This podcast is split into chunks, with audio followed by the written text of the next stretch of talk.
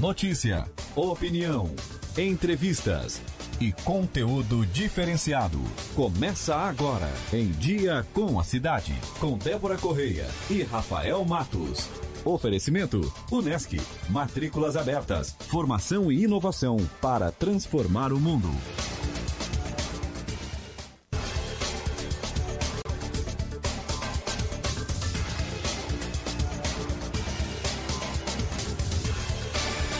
Seis horas e 30 minutos da matina, hora de ficar em dia com a cidade. De 2 de janeiro de 2020, confira o que vai ser destaque nessa edição.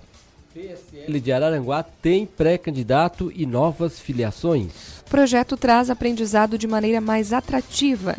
Golpes na internet envolvem supermercados e até portais de notícias. Advogado especialista em crimes digitais explica o que pode ser feito para se defender nessas situações. Chegou o dia de estreia do, do Criciúma no Catarinense 2020. Equipe joga hoje contra o Concórdia.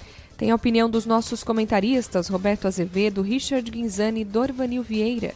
E ainda informações do esporte, segurança e a previsão do tempo. Nós estamos ao vivo pela Rádio Cidade, no Dial, no aplicativo e pelas redes sociais, arroba Rádio Cidade em Dia. Curta, comente e compartilhe. Em Dia com a Cidade é mais uma produção do Grupo Catarinense de Rádios. Trabalham para levar até você o programa de hoje, Heitor Carvalho e Edson Padoim na produção, Marcelo Debona na reportagem e Sandro Freitas nos trabalhos técnicos. Eu sou arroba Rafael Matos Com. Eu sou arroba adébora.correa. Vamos estar juntos até as nove e meia da manhã com muito conteúdo, informação e prestação de serviço para você que faz parte do nosso público. Vem com a gente, faça contato, faça parte dessa conversa, mande sua mensagem, sugestão de pauta, perguntas. Participe pelo WhatsApp 991564777. Inscreva-se em nosso canal do YouTube, ative o sininho para ser avisado das nossas transmissões e faça parte desse novo jeito de se informar. Em Dia com a Cidade está só começando. Em Dia com a Cidade. Você, por dentro das principais informações. 6 horas e 32 minutos. Muito bom dia, Débora Correia. Bom dia, Rafael Matos. Bom dia você também, o nosso ouvinte, espectador, que está se preparando para sair de casa, aqueles que estão, talvez estão chegando do trabalho, quem está indo aí para sua caminhada, já aproveitando o dia. Hoje não, hoje está meio chuvoso. Uh, tem quem tá, goste também, é, acha mais fresquinho goste, e vai, tem quem né? mantém a rotina, mantém a persistência e a disciplina. Não sou dessas. É.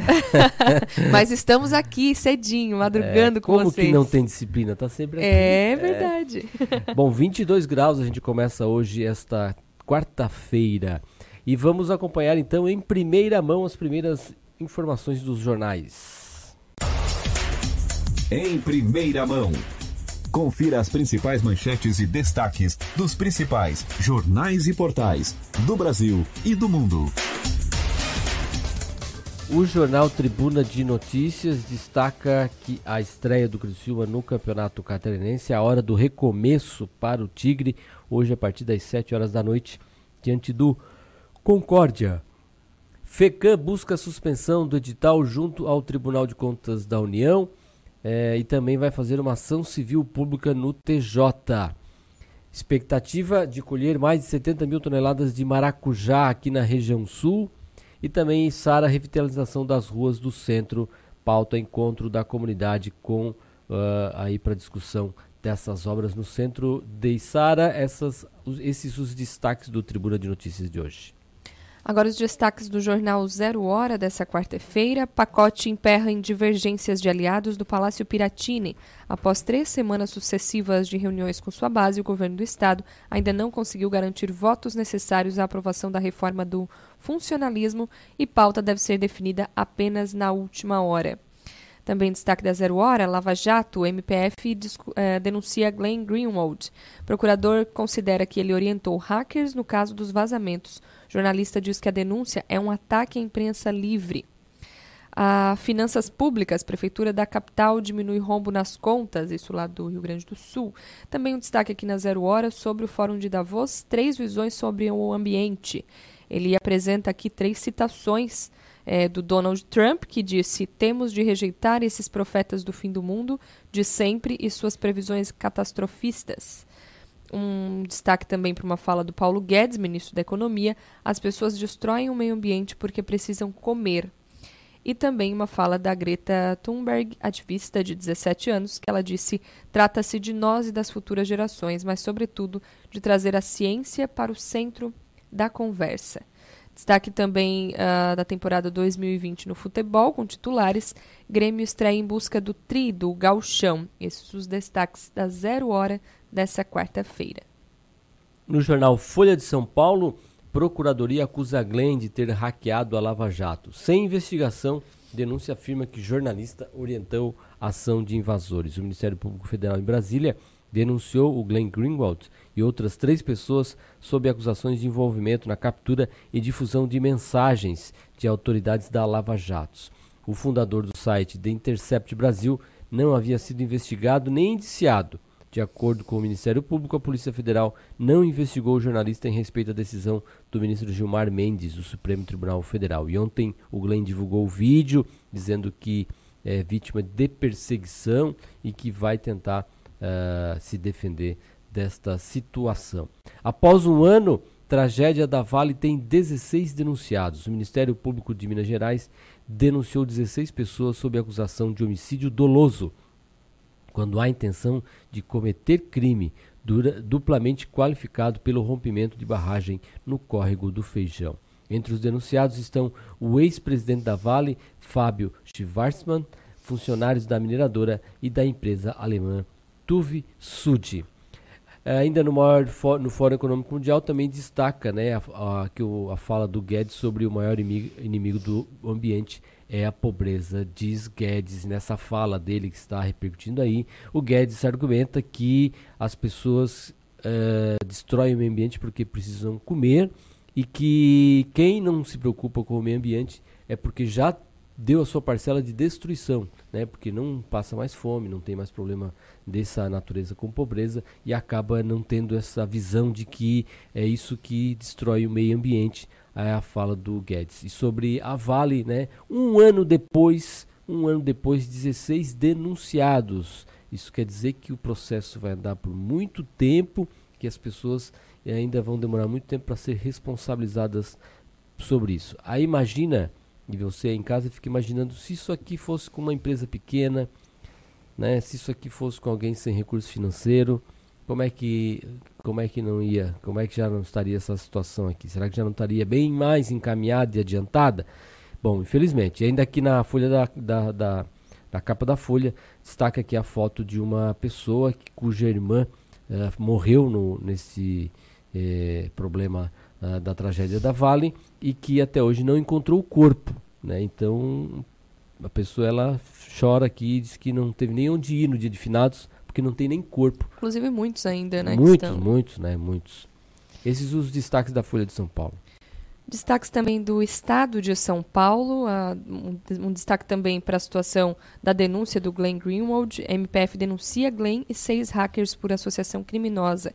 Eles são acusados de invadir celular e roubar mensagens de Moro e outras autoridades. Jornalista vê como retaliação.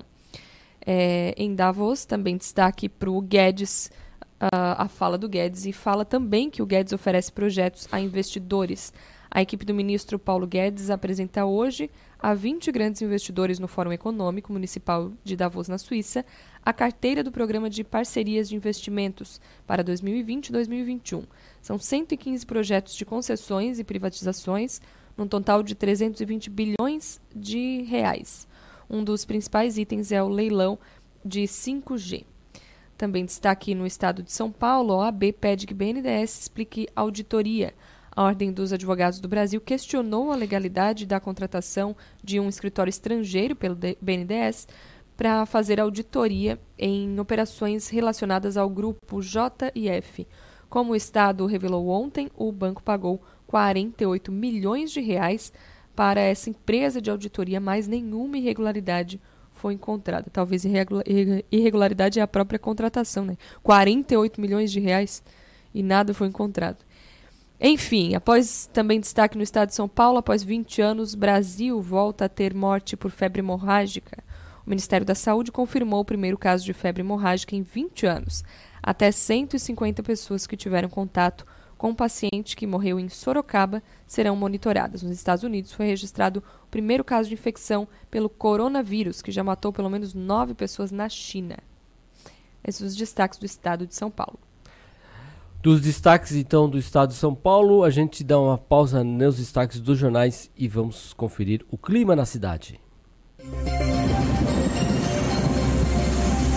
Clima na cidade. Tudo sobre o tempo.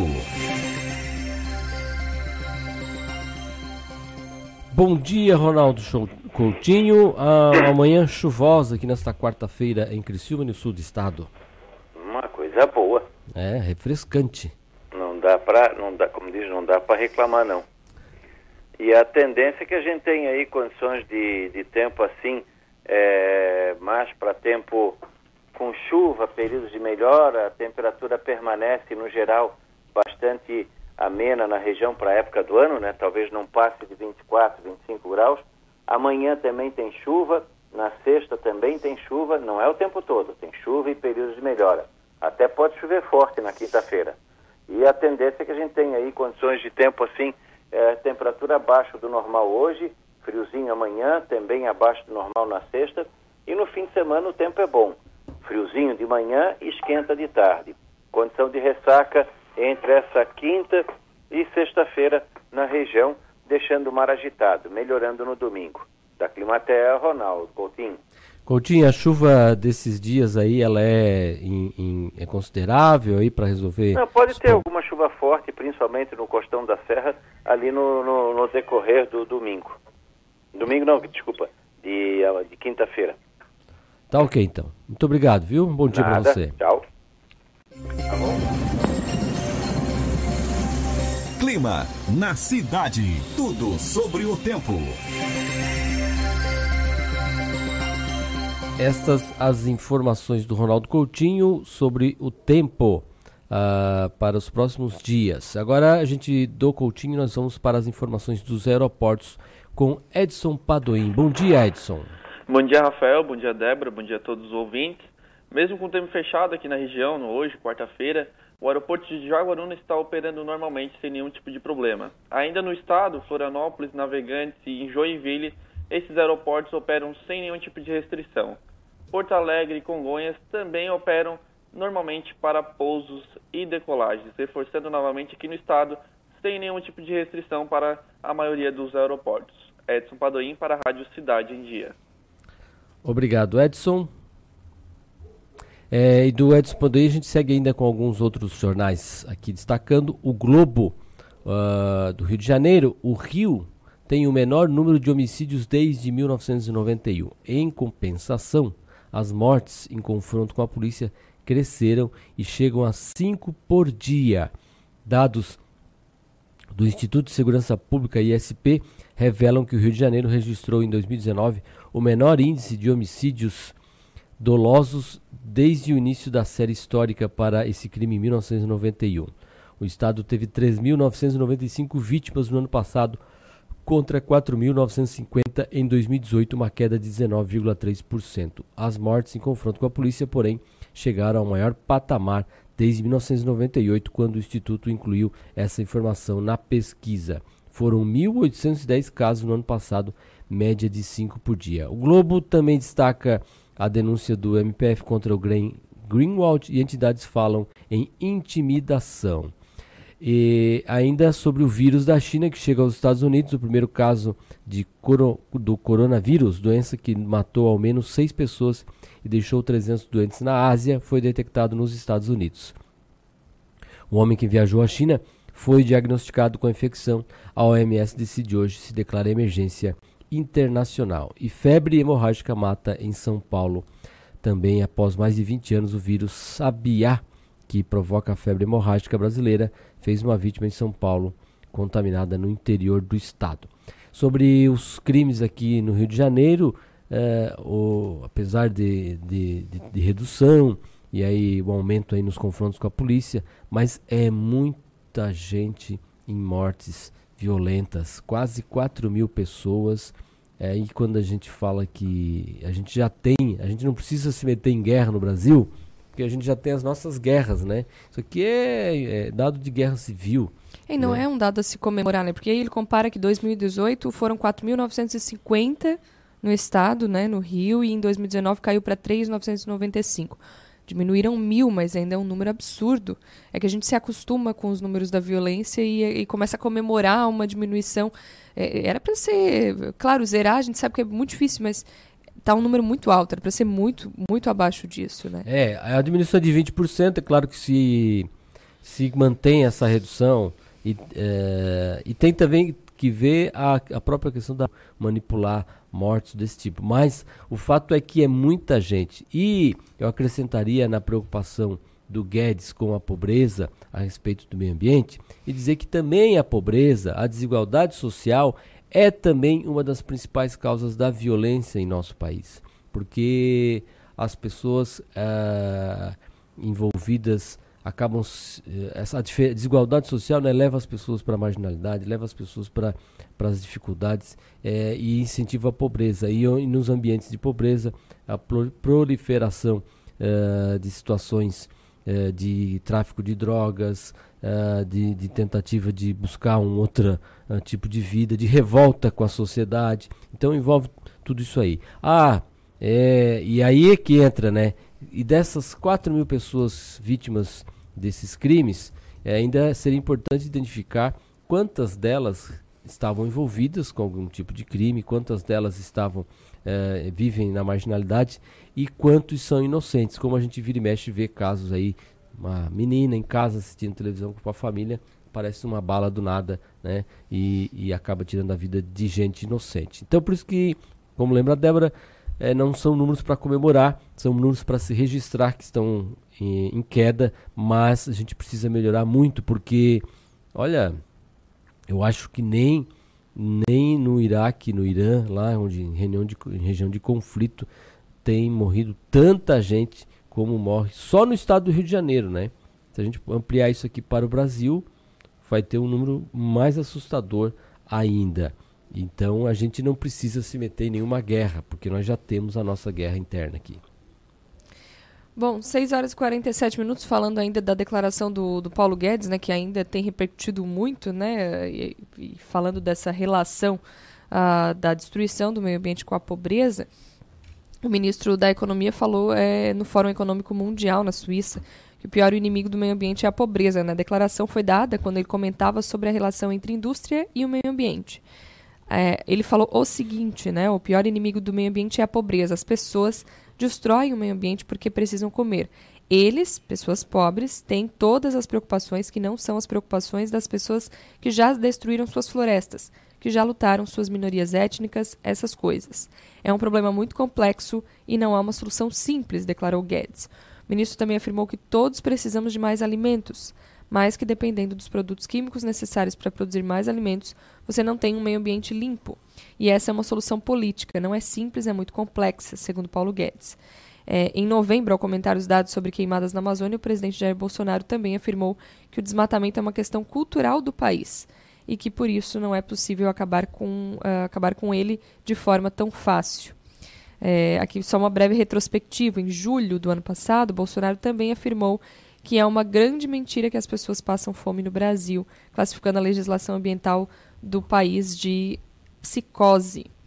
É, segundo Guedes, é, conforme ele afirmou nessa terça-feira, o primeiro nível de preocupações do Brasil é remover um ambiente hostil para negócios em geral, receber e recolocar todo esse reconhecimento, esse conhecimento já disponível em todo o mundo sobre inovação na indústria. Segundo ele, em um país como o Brasil, estamos um pouco atrás, para não dizer muito para trás. Para fechar então aqui os jornais, as manchetes, o valor econômico é, destaca que as previdências estaduais têm reformas díspares. A retirada dos estados e municípios da reforma previdenciária aprovada em âmbito federal vai criar grandes diferenças nas condições de aposentadoria entre os servidores dos governos regionais. Alguns governadores conseguiram aprovar a idade mínima de acordo com as mudanças na área federal e aplicar novas regras de cálculo dos benefícios. Outros se limitaram a seguir a mudança de alíquota da contribuição previdenciária obrigatoriamente estabelecida a estados e municípios pela emenda constitucional de 2019. Então fica essa diferença entre o que é federal, o que é estadual, o que é municipal, porque nem todo mundo seguiu. Né? Cooperativas de crédito crescem com juros baixos e agências. E ainda o valor econômico destaca que o Brasil importou mais dos Estados Unidos e exportou menos. No primeiro ano de aproximação do governo de Jair Bolsonaro ao de Donald Trump, o Brasil deve se firmar como um dos países que mais contribuíram positivamente para a balança comercial dos Estados Unidos em 2019. Deficitária em 786 bilhões em suas trocas totais de janeiro a novembro, a balança dos Estados Unidos foi superavitária em 3 em 11,3 bilhões com o Brasil. Então, a aproximação do nosso governo com os Estados Unidos aumentou as importações brasileiras e não as vendas brasileiras. Muita gente sempre sonha em exportar, né, quer vender para o exterior, mas na verdade a gente acaba comprando mais do exterior e principalmente aqui com esse mercado com os Estados Unidos. O Brasil até vendeu mais para a China esse ano por conta da briga dos Estados Unidos com a China, mas acabou comprando mais dos Estados Unidos, né? A balança comercial do Brasil que foi superavitária, mas foi a menor dos últimos 4 ou 5 anos. 6 horas e 51 minutos, a gente vai para uma breve pausa e volta na sequência com mais informações aqui no Em Dia com a Cidade. Nós já voltamos. Em Dia com a Cidade. Você, por dentro das principais informações. Em 2020, mude para melhor. Venha para o NESC, Universidade Comunitária com conceito máximo do MEC. Matrículas abertas para graduação presencial e EAD. Transfira seu curso para o NESC com descontos especiais. O NESC, a nossa universidade. ZYN 553, Rádio Cidade em Dia. Conteúdo conectado com a sua vida. Desperte a sua empresa para o mundo digital. Com gerenciamento de redes sociais e geração de conteúdo online, a Time Marketing Digital torna o seu negócio um case de sucesso. Através de um planejamento estratégico, você conquista novos clientes e potencializa suas vendas. Não perca mais tempo. Seja Digi, seja Time. Entre em contato 48 30 45 17 17. Acompanhe a Rádio Cidade em Dia nas redes sociais. Arroba Rádio Cidade em Dia. Estamos no Facebook, no Instagram, no Twitter e no YouTube.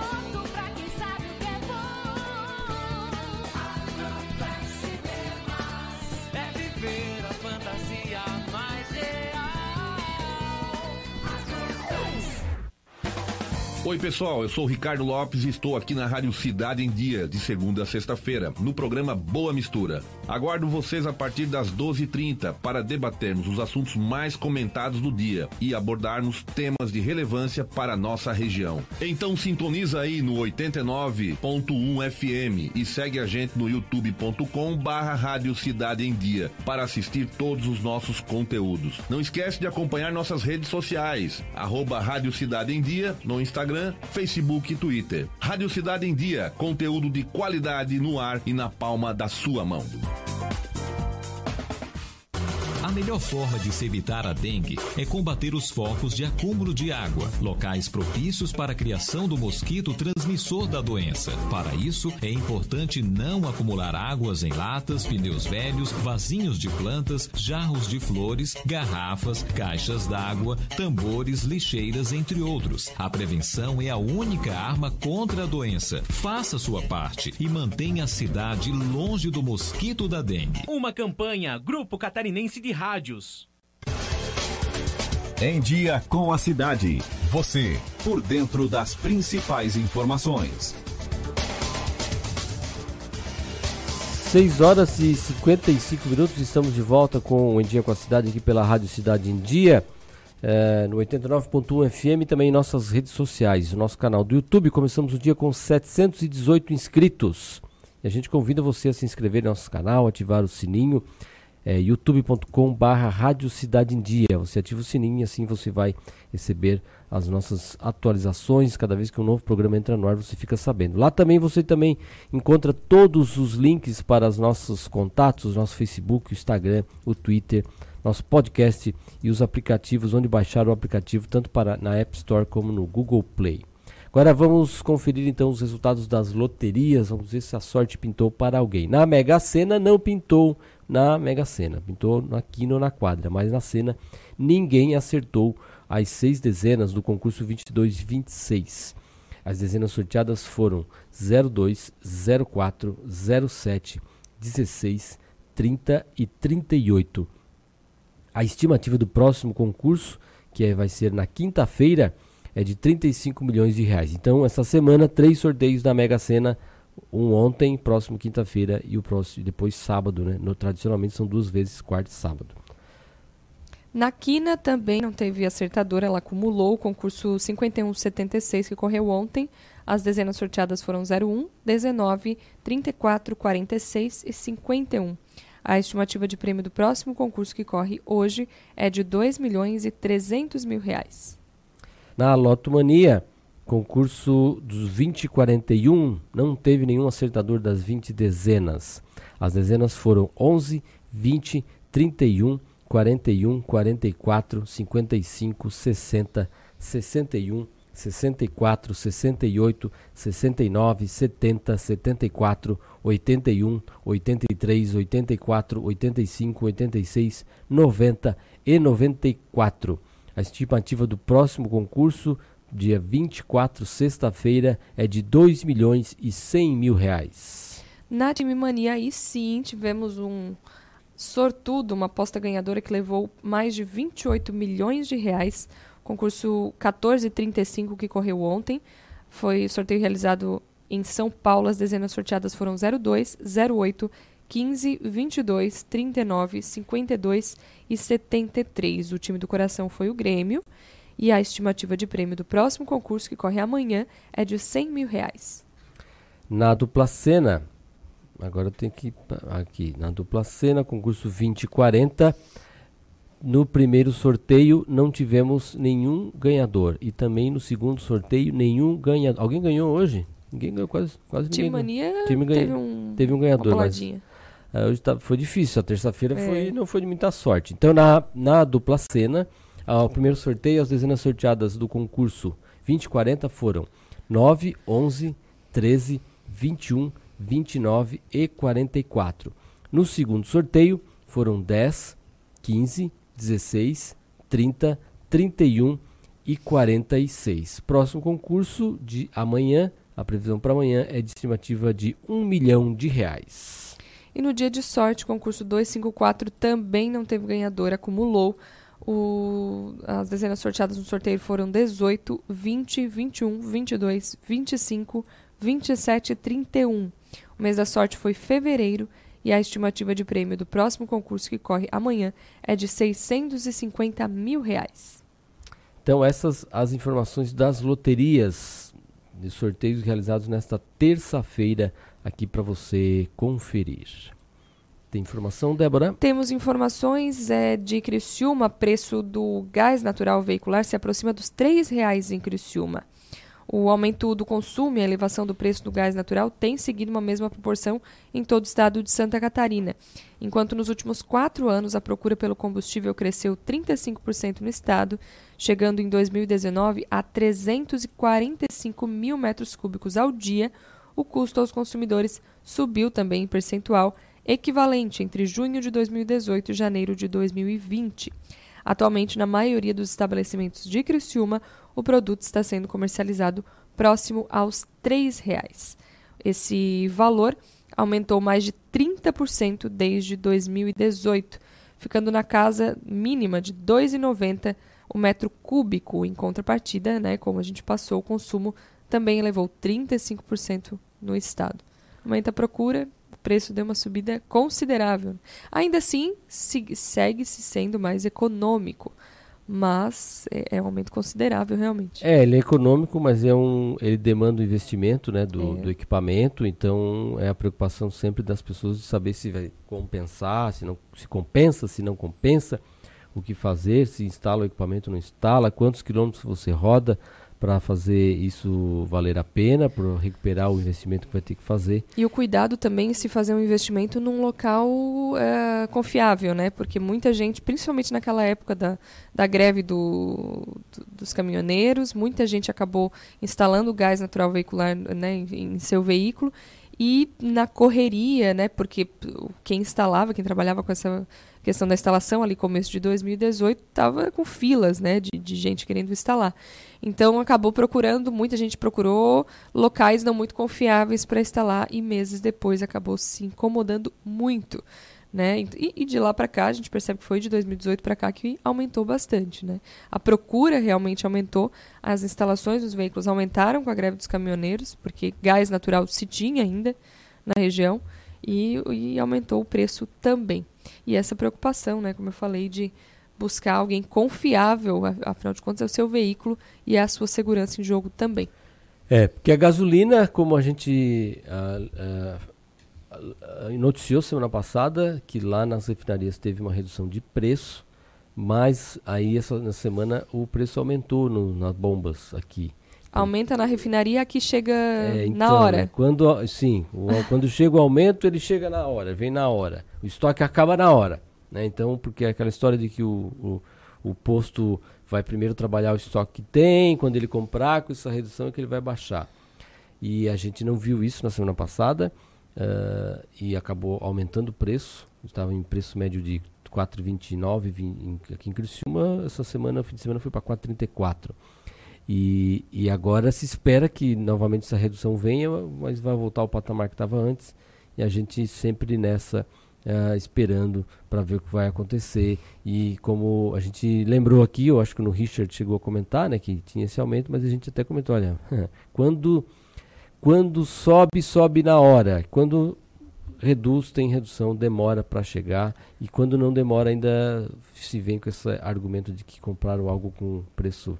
Tem o estoque para gastar e ainda renovar o estoque com preço mais alto. É, e aí às vezes demora, mas chega, fica um, dois dias e aumentou de novo, porque é muito. é, essa variação é frequente, né? Aí aumentou de novo na refinaria, aí, como você falou, aumenta aqui na hora. É. É incrível. Bom, uma informação aqui de saúde internacional que, que interessa a humanidade, vamos dizer assim, porque cientistas descobrem célula que poderá tratar todos os tipos de câncer. A descoberta foi publicada na revista científica Nature Immunology. Um grupo de investigadores da Universidade de Cardiff, no país de Gales, encontrou um novo tipo de célula T ah, responsável pela defesa do organismo contra ameaças desconhecidas como vírus e bactérias, que poderá atacar e destruir a grande maioria dos tipos de câncer. Eh, a descoberta foi publicada nessa revista científica e ainda não foi testada em doentes. Contudo, os investigadores acreditam que, embora o trabalho esteja em estágio inicial, a descoberta tem enorme potencial. Os cientistas encontraram uma célula no sangue das pessoas que pode avaliar se existe uma ameaça a ser eliminada. Essa nova célula imune suporta um receptor que age como um gancho que se agarra à maioria dos cânceres ao mesmo tempo que ignora as células saudáveis. Olha, uma descoberta que pode mudar, né, para a vida, para muita gente, né, Débora? Olha. E falando em saúde, Rafael, a- a- aquela situação do coronavírus na China, né, que a gente já viu que já chegou nos Estados Unidos agora, é, falando da China, subiu para 9 o número de vítimas do coronavírus, que já infectou lá no país cerca de 400 pessoas, segundo o último boletim das autoridades de saúde divulgado nessa quarta-feira. A doença que teve origem em Wuhan, na região central do país, chegou a Macau. Os Estados Unidos registraram o primeiro caso na terça-feira. Japão, Tail- Tailândia, Taiwan e Coreia do Sul também já foram afetados. A vice-ministra da Comissão Nacional de Saúde da China, Li Bin, alertou que o coronavírus pode sofrer mutação e se propagar por isso rapidamente. É, é uma informação preocupante, então, na realidade, nos Estados Unidos ele chegou vindo da China, né, o coronavírus. A comissão anunciou, a comissão anunciou também medidas para conter a doença diante da viagem de milhões de pessoas por todo o país para o feriado do Ano Novo Lunar nessa semana, justamente porque o vírus se propaga com muita facilidade. Entre essas medidas estão a desinfecção e a ventilação de aeroportos, estações de trem e shoppings. Segundo a comissão informou, quando for necessário, os controles de temperatura também serão adotados em áreas chaves e locais muito frequentados. De acordo com a imprensa americana, um viajante da China foi diagnosticado em Seattle, cidade dos Estados Unidos. A identidade está sendo preservada pelas autoridades de saúde do país. O coronavírus causa um tipo de pneumonia que é transmitida de pessoa para pessoa. A origem do vírus ainda não foi identificada, mas a fonte primária é provavelmente um animal, de acordo com a OMS. Situação preocupante, né? E a gente aguarda aí os próximos desdobramentos para ver como que isso vai acabar. 7 horas e 6 minutos, é hora do Esporte em Dia. Esporte em Dia. Em cima de todos os lances. É 75, 76, depende do relógio que a gente olha, né? É, mas é 75, então, vamos lá, que é o combinado, né, Heitor Carvalho? Isso aí, 75, porque senão não dá. É.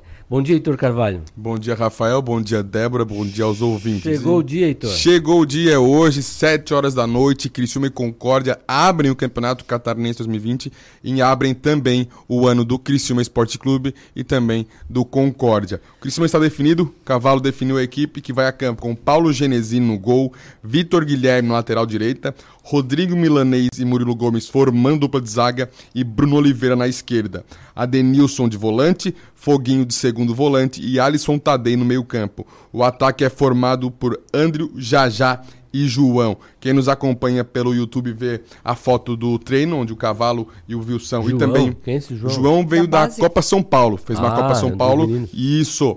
Aí tá a foto o Cavalo conversando com os jogadores, junto dele o Wilson, auxiliar técnico, e também o Evandro Guimarães, diretor executivo de futebol do Criciúma, conversando com os atletas, tendo realizado no Heliberto Wilson, até para reconhecimento do gramado, tudo mais, que vai ser ali que o Criciúma estreia hoje o campeonato. Então, Rafael, para esclarecer pro torcedor ali algumas dúvidas quanto a algum jogador, Paulo Genesini, remanescente do ano passado. Vitor Guilherme, contratado para esse ano, lateral direito, estará em campo.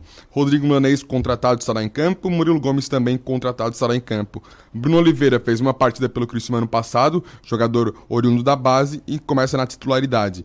Adenilson, contratado de volante. Foguinho permaneceu. Alisson Tadei, também contratado, vai para o jogo. No ataque, o André permaneceu. Já já contratado, vai para o jogo. E João, que disputou a Copa São Paulo pelo Criciúma, vai para o jogo também. Então, de, de contratações, temos Vitor Guilherme, Rodrigo Milanês, Murilo Gomes, Adenilson, Alisson Tadei e Jajá. Dos 11 titulares, 6 são jogadores contratados pelo Criciúma nesse ano. E da base do Criciúma temos o João, que veio exatamente da Copa, direto da Copa São Paulo, já que o Paulo É Genesini... só João? Só o João, porque o Paulo Genesini Não, já digo, estava é só passado. João o nome desse jogo. É, Só João. Só João? Só João, o outro atacante é que raro, veio da base também. só João. Era o Eduardo, esse é, só João. Aqui não, só para outro site Uhum. tá dando como João Carlos também. É, mas o Criciúma divulgou mesmo, tratou como João. Eu até perguntei agora pro Fernando Ribeiro se já temos os relacionados, ainda não foram divulgados, os demais jogadores, dos É, eu ia te contratados. perguntar, o Luiz foi convocado. Então, para o... até quem fez a pergunta pro Roberto Cavalo sobre o Luiz foi o Thiago Monte, que trabalha aqui no Grupo Catarinense de Rádio, e ele é, perguntou pro Cavalo sobre a situação do Luiz. O Cavalo desconversou, falando apenas que o Paulo Genesini vai ser o titular em função de ter terminado o campeonato muito bem e como um titular, dono da camisa número 1. Pois é, é, e aí ele falou isso, desconversou, já desconversou outras vezes também. A gente percebeu que quando foi apresentado o novo uniforme, tinham três é, goleiros lá, né? Eram três uniformes de goleiro. Primeiro estava o Paulo Genesini, os outros dois reservas e o Luiz também não apareceu. Claro, são fotos oficiais, vão ficar circulando por aí. A gente sabe que não é só porque optou por não colocar o Luiz, né? Fala de uma vez, né? Vamos parar com essa enrolaçada também na coletiva. Tem que dizer, se, é- se é isso a Tá situação... negociando, tá A saindo. gente, né, a gente espera, já falou várias vezes aqui que existe questão burocrática do jogo, não arriscar o jogador ter um, um uma entrar em campo e depois prejudicar ele ao longo do ano. Então tá se segurando para definir a situação. É, eu acho Mas que a agora- primeira notícia, a única e primeira notícia que a gente vai ter sobre o Luiz em si vai ser a negociação dele. Antes disso, a gente não vai ter uma informação sobre o Luiz. eu É, acho que então, vai ser apenas quando se o, Luiz martelo tiver- for batido, né? Não tiver no banco, vamos imaginar o seguinte, né? Então tá, o Janezinho terminou o campeonato. O normal seria o quê? O Luiz estar no banco. Eu até acho que não faz sentido Né? nem. Pela não faz qualidade sentido... técnica dos jogadores. Ah, com é, certeza. Ele é o, O ele- o próximo Luiz seria. tem muito mais. É o próximo da fila do que os garotos que vieram da base. Mas eu acredito que não faz sentido nenhum o Luiz estar no banco, levando em consideração os treinos que o Cavalo realizou, né? Que o Luiz não participou de nenhum Não. treino jogando coletivo, né? Então é até, digamos, uma sacanagem com os, demais, os demais goleiros, né? Que estão aí treinando, né? No caso, o Wagner e o Diego. E de repente, na hora do jogo, chega o Luiz, né? Aí não, tem, não faz muito sentido. Mas, como eu te falei, eu acho que a única informação que a gente vai ter do Luiz será a permanência dele, caso não tenha dado certo nenhum negócio, ou então a sua saída. E para finalizar o campeonato catarinense de hoje, tem Criciúma e Concórdia, 7 horas da noite no estádio Liberto Wilson. 9 horas da noite, Marcílio Dias e Brusque no estádio Ercílio Luz. E 9 e meia, Chapecoense e Havaí na Arena Condá. Amanhã joga Figueirense, joga Joinville. Tem mais duas partidas amanhã, quinta-feira. Mas na quarta-feira, esses três jogos com o Criciúma e Concórdia às 7 horas da noite, abrindo a rodada. E não tem campeonato catarinense nas TVs abertas, né? Não, apenas um jogo pela NSC, né? A NSC vai ter, transmitir um jogo por rodada. E daí quem quiser Mas ver. hoje, transmite hoje? Transmite hoje a abertura do campeonato. Ah, tem hoje. É, Chapecoense Havaí, 9 h no horário da TV. E quem quiser acompanhar os outros jogos na TVN Esportes, ali, que é a parceira do futebolcatarinense.net, que é quem vai é, de transmitir os demais jogos. Bom, e do hoje também começam os campeonatos pelo Brasil. Todo mundo já teve carioca no fim de semana, mas hoje também os outros estaduais começam, Campeonato Gaúcho, né? Tam- Também começa e teve também semifinal da Copinha. Isso mesmo. Ontem, por exemplo, o Botafogo perdeu novamente no Campeonato Carioca. Ah, já O- jogou ontem, na terça? Jogou ontem novamente. Segunda rodada do Campeonato Carioca, já o Botafogo já perdeu a segunda partida seguida. O Atlético Mineiro estreou ontem no Campeonato Mineiro também. O Inter passou pelo Corinthians na Copa São Paulo. E agora a gente fica no aguardo do jogo entre Grêmio e Oeste. É, caso o Grêmio passe e tenhamos uma final, um Grenal na final, seria a quinta vez que uma final da Copa São Paulo é disputada sem nenhum representante paulista. Pela quinta vez só. Apenas a quinta vez. Interessante. Era isso então? Era isso que tínhamos para hoje, Rafael e Débora. Ok, obrigado então, Heitor Carvalho, com as informações do Esporte em Dia.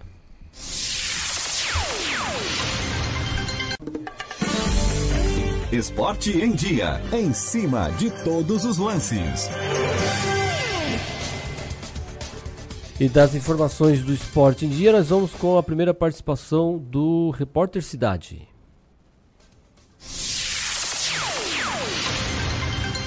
Repórter Cidade. A informação direto das ruas. Bom, é, tá, tá na linha agora então. É, Marcelo Debona, muito bom dia. Bom dia, Marcelo Debona. Bom dia. Bom dia. Bom dia a todos. Bom dia a todos que estão ligados na Rádio Cidade em Dia. E no começo da noite dessa terça-feira, um homem de 38 anos foi flagrado pela Polícia Militar pilotando embriagado uma motocicleta. Isso aconteceu na rua Vidal Valim, no bairro Vila Manaus, aqui em Criciúma. Além de pilotar a moto sob efeito de álcool, ele estava com a carteira nacional de habilitação vencida desde 2012. Ele foi preso em flagrante e encaminhado para a delegacia de polícia. E nas últimas horas aí havia circulado pelas redes sociais o desaparecimento de uma menina em Braço do Norte, uma adolescente de 13 anos. Ela estava desaparecida desde a noite de segunda-feira, quando havia saído de casa para visitar a sua avó. E essa menina acabou sendo encontrada ontem. Ela estava sentada embaixo de uma árvore no bairro Bela Vista, também ali em Braço do Norte. E ela foi localizada por esse taxista e ele acabou entrando em contato com a mãe da garota. E a menina estava meio desorientada e foi entregue à família. Ela passa bem. Felizmente, esse caso de desaparecimento da menina, então, ela foi encontrada ontem e passa bem. E nesse começo de manhã de quarta-feira, o movimento é bastante tranquilo na SC 445, rodovia Paulino Burgo, que liga Criciúma ao Balneário Rincão. E no trecho sul da BR-101, nenhuma ocorrência de maior gravidade foi registrada nas últimas horas, entre Paulo Lopes e Passo de Torres e fico alerta aos motoristas para redobrarem a atenção em razão da pista molhada na manhã desta quarta-feira, deixando uma distância um pouco maior de segurança em relação ao veículo que segue à sua frente. Repórter Cidade, Marcelo Debona, conectando você à informação.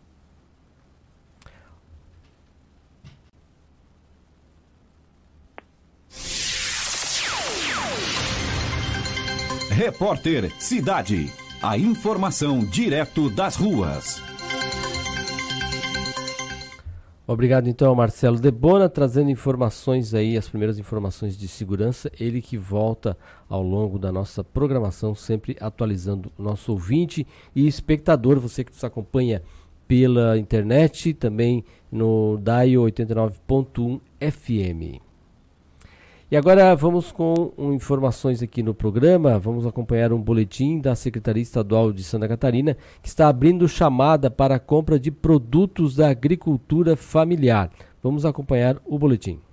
A Secretaria do Desenvolvimento Social de Santa Catarina está com chamada pública aberta para a compra de produtos da agricultura familiar. Ao todo, o órgão pretende adquirir mais de 70 mil reais por meio do Programa de Aquisição de Alimentos, o PAA. O diretor do Departamento de Compras Públicas para a Inclusão Social e Produtiva Rural do Ministério da Cidadania, Iberê Orsi, afirma que a iniciativa estimula famílias a qualificarem suas produções e fortalece a indústria local, já que um dos itens da chamada é a compra de biscoitos caseiros. Porque aqui, na compra da secretaria, eles estão dando preferência às agroindústrias familiares. Um produto industrializado, no caso aqui os biscoitos, e que você agrega valor significativo na propriedade rural. O fortalecimento do mercado por meio da compra institucional é um dos objetivos do Ministério da Cidadania em 2020. É o que afirma o diretor do PAA. Nosso objetivo, cada vez mais, fazer essa integração entre os órgãos públicos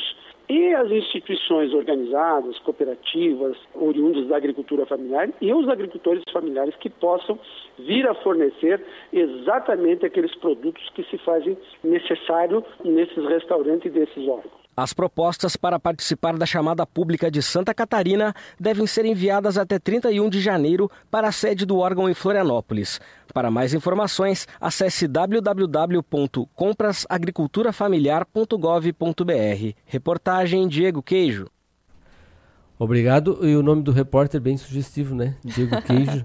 pois é. é. Então, e a respeito da agricultura familiar, então aí a oportunidade para quem trabalha com isso, é, ficar ligado nessas oportunidades é, que podem ser aí uma maneira de poder vender né, para o Estado, abrindo essa possibilidade, já que tem muitos municípios e o próprio Estado também com leis municipais que, que levam aí adiante a, a necessidade de ter a, alimentos de, com origem de agricultura familiar na merenda escolar. E, então fica aí a oportunidade do pessoal ficar atento a isso. Uma informação também de economia: a inflação dos aluguéis acumula uma taxa de 7,91% em 12 meses. É, o índice é inferior aos 2,06% observados em dezembro de 2019. O Índice Geral de Preços do Mercado, o IGPM, usado no reajuste dos contratos de aluguel, registrou uma inflação de 0,57% na segunda prévia de janeiro desse ano. A taxa é inferior aos 2,06% é, observados em dezembro de 2019, segundo dados divulgados ontem pela Fundação Getúlio Vargas.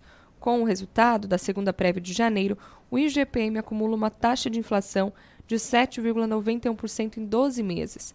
Segundo a, a, FGV, a queda da, da taxa de dezembro para janeiro foi puxada pelos preços no atacado e no varejo. A inflação do índice de preços ao produtor amplo, que mede o mercado, que mede o atacado, recuou em 2,85% na segunda prévia de dezembro para 0,67% na segunda prévia de janeiro. A inflação do índice de preços ao consumidor, que mede o varejo, caiu de 0,74% em dezembro para 0,45% em janeiro. Por outro lado, o Índice Nacional de Custo da Construção teve uma taxa de inflação de 0,17% na segunda prévia de janeiro, taxa superior à registrada no mesmo período em dezembro, quando não, não houve uma variação de preços. E a gente vê esses índices todos, né, Débora? E há muito tempo, né, o que a gente realmente sente é que estamos estagnados. Desde a crise aí dos 2015 para frente, a gente é. só vê uma estagnação, né? Nem vê o poder aquisitivo aumentando, vê sempre aumentos de salários aí minguados, que mal acompanham esses índices inflacionários, esses índices de aumentos, e a gente vê às vezes alguns produtos disparando. Tivemos no final do ano passado aí o disparo do, do preço da carne, que até agora não voltou aos patamares de antes. É bom que se registre também isso. E, e a gente, né, o, e o salário mínimo com um reajuste bem pequeno, Bem e aí o que dá uma perspectiva muito ruim para quem tem, para as demais categorias que vão ter os seus reajustes aí de acordo com as suas datas bases, e a gente vê apenas a população estagnada, quando muito estagnada, né? Quando não, na ver- quando não se está realmente perdendo poder aquisitivo. E a gente precisa fazer a economia crescer, a economia girar, para o país voltar a crescer. Né? A gente falou em retomada, retomada, mas eu não vejo. A gente retomada não, é uma tentativa de recuperar o que a gente já teve. Porque, a- a- já, como eu disse, desde 2015 a gente não vê crescimento nenhum, né? É, e essa questão do poder aquisitivo tem que ser uma constante, né? A gente viu um aumento do salário mínimo que é muito baixo. Final do ano passado, teve liberação de FGTS, algumas situações que movimentam a economia, mas que é algo muito pontual. E lembrando que de 2015 para cá, a taxa de inadimplência no país aumentou muito. Então, muito do que se eh, colocou na- no, no mercado no fim de 2019 foi para tentar diminuir essa taxa de inadimplência. Né? Não para. dificilmente quem recebeu, quem eh, retirou esses valores, usou para investimento, usou para. Enfim, para alguma situação. Acabou tentando diminuir a sua inadimplência. Né? E o mercado continua não girando. Não se percebeu um boom tão grande. Né? Claro que a gente viu que no Natal, ali, até que a gente fala com Dorvanil e tudo mais, ah, e, e os, os reflexos que tem trazido isso no comércio, mas ainda é pouco, né? não é um, um aumento significativo.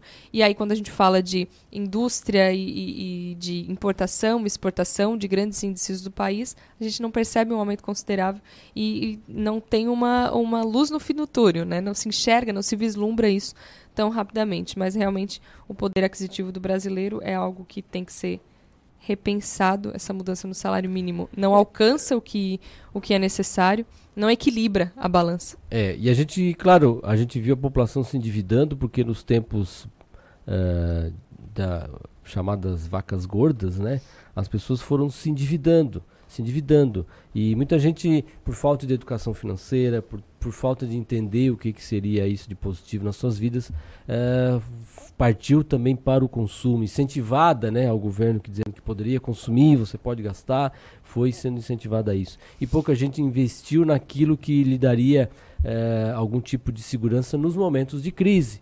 Né? Então a gente eh, percebe muito que o brasileiro investe muito pouco, por exemplo, em educação, em conhecimento, porque fica preocupado em consumo, em ter um carro, eh, em ter e não muitas vezes né, a própria casa própria, né, é algo que demora muitas vezes a ter essa consciência de que precisa ter um investimento desse tipo, ou ter investimentos que lá na frente vão lhe gerar algum tipo de rendimento para não depender somente do emprego.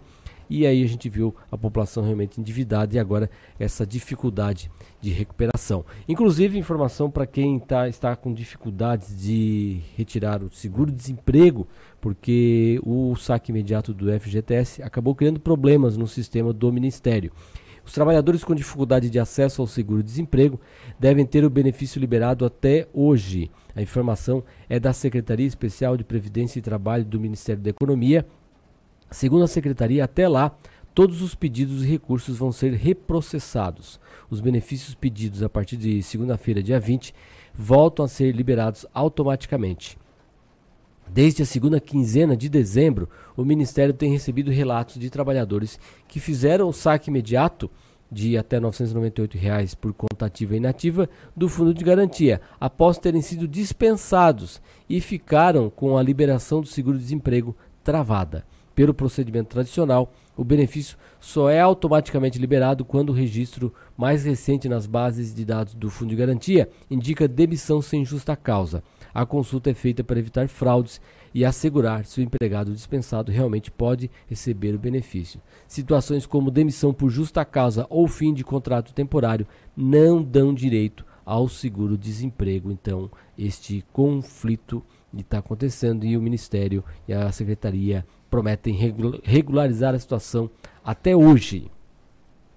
Olha, e o ano de 2020 começa com oportunidades para quem está procurando uma vaga no mercado de trabalho. A Fundação de Amparo à Pesquisa e Inovação do Estado de Santa Catarina, FAPESC, está com inscrições abertas para bolsas na rede catarinense de centros de inovação e na área de recursos hídricos da Secretaria de Desenvolvimento Econômico Sustentável. São 47 vagas em diversas cidades do estado, voltada para profissionais com graduação. No caso dos bolsistas para os centros de inovação, a inscrição precisa ser feita até o dia 24 de janeiro. As bolsas são destinadas para candidatos com, no mínimo, nível de graduação.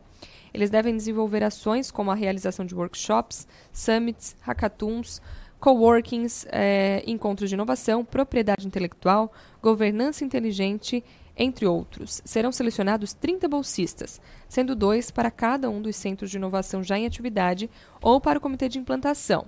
As cidades contempladas são as que integram a rede catarinense de centros de inovação: Blumenau, Brusque, Caçador, Chapecó, Criciúma, Florianópolis, Itajaí, Jaraguá do Sul, Joaçaba, Joinville, Lages, Rio do Sul, São Bento do Sul, Tubarão e Videira. Para Criciúma, então, há vaga já eh, e no município é, comitê de implantação, né, que está hoje implantado ah, na SIC. O Centro de Inovação ainda não foi finalizado.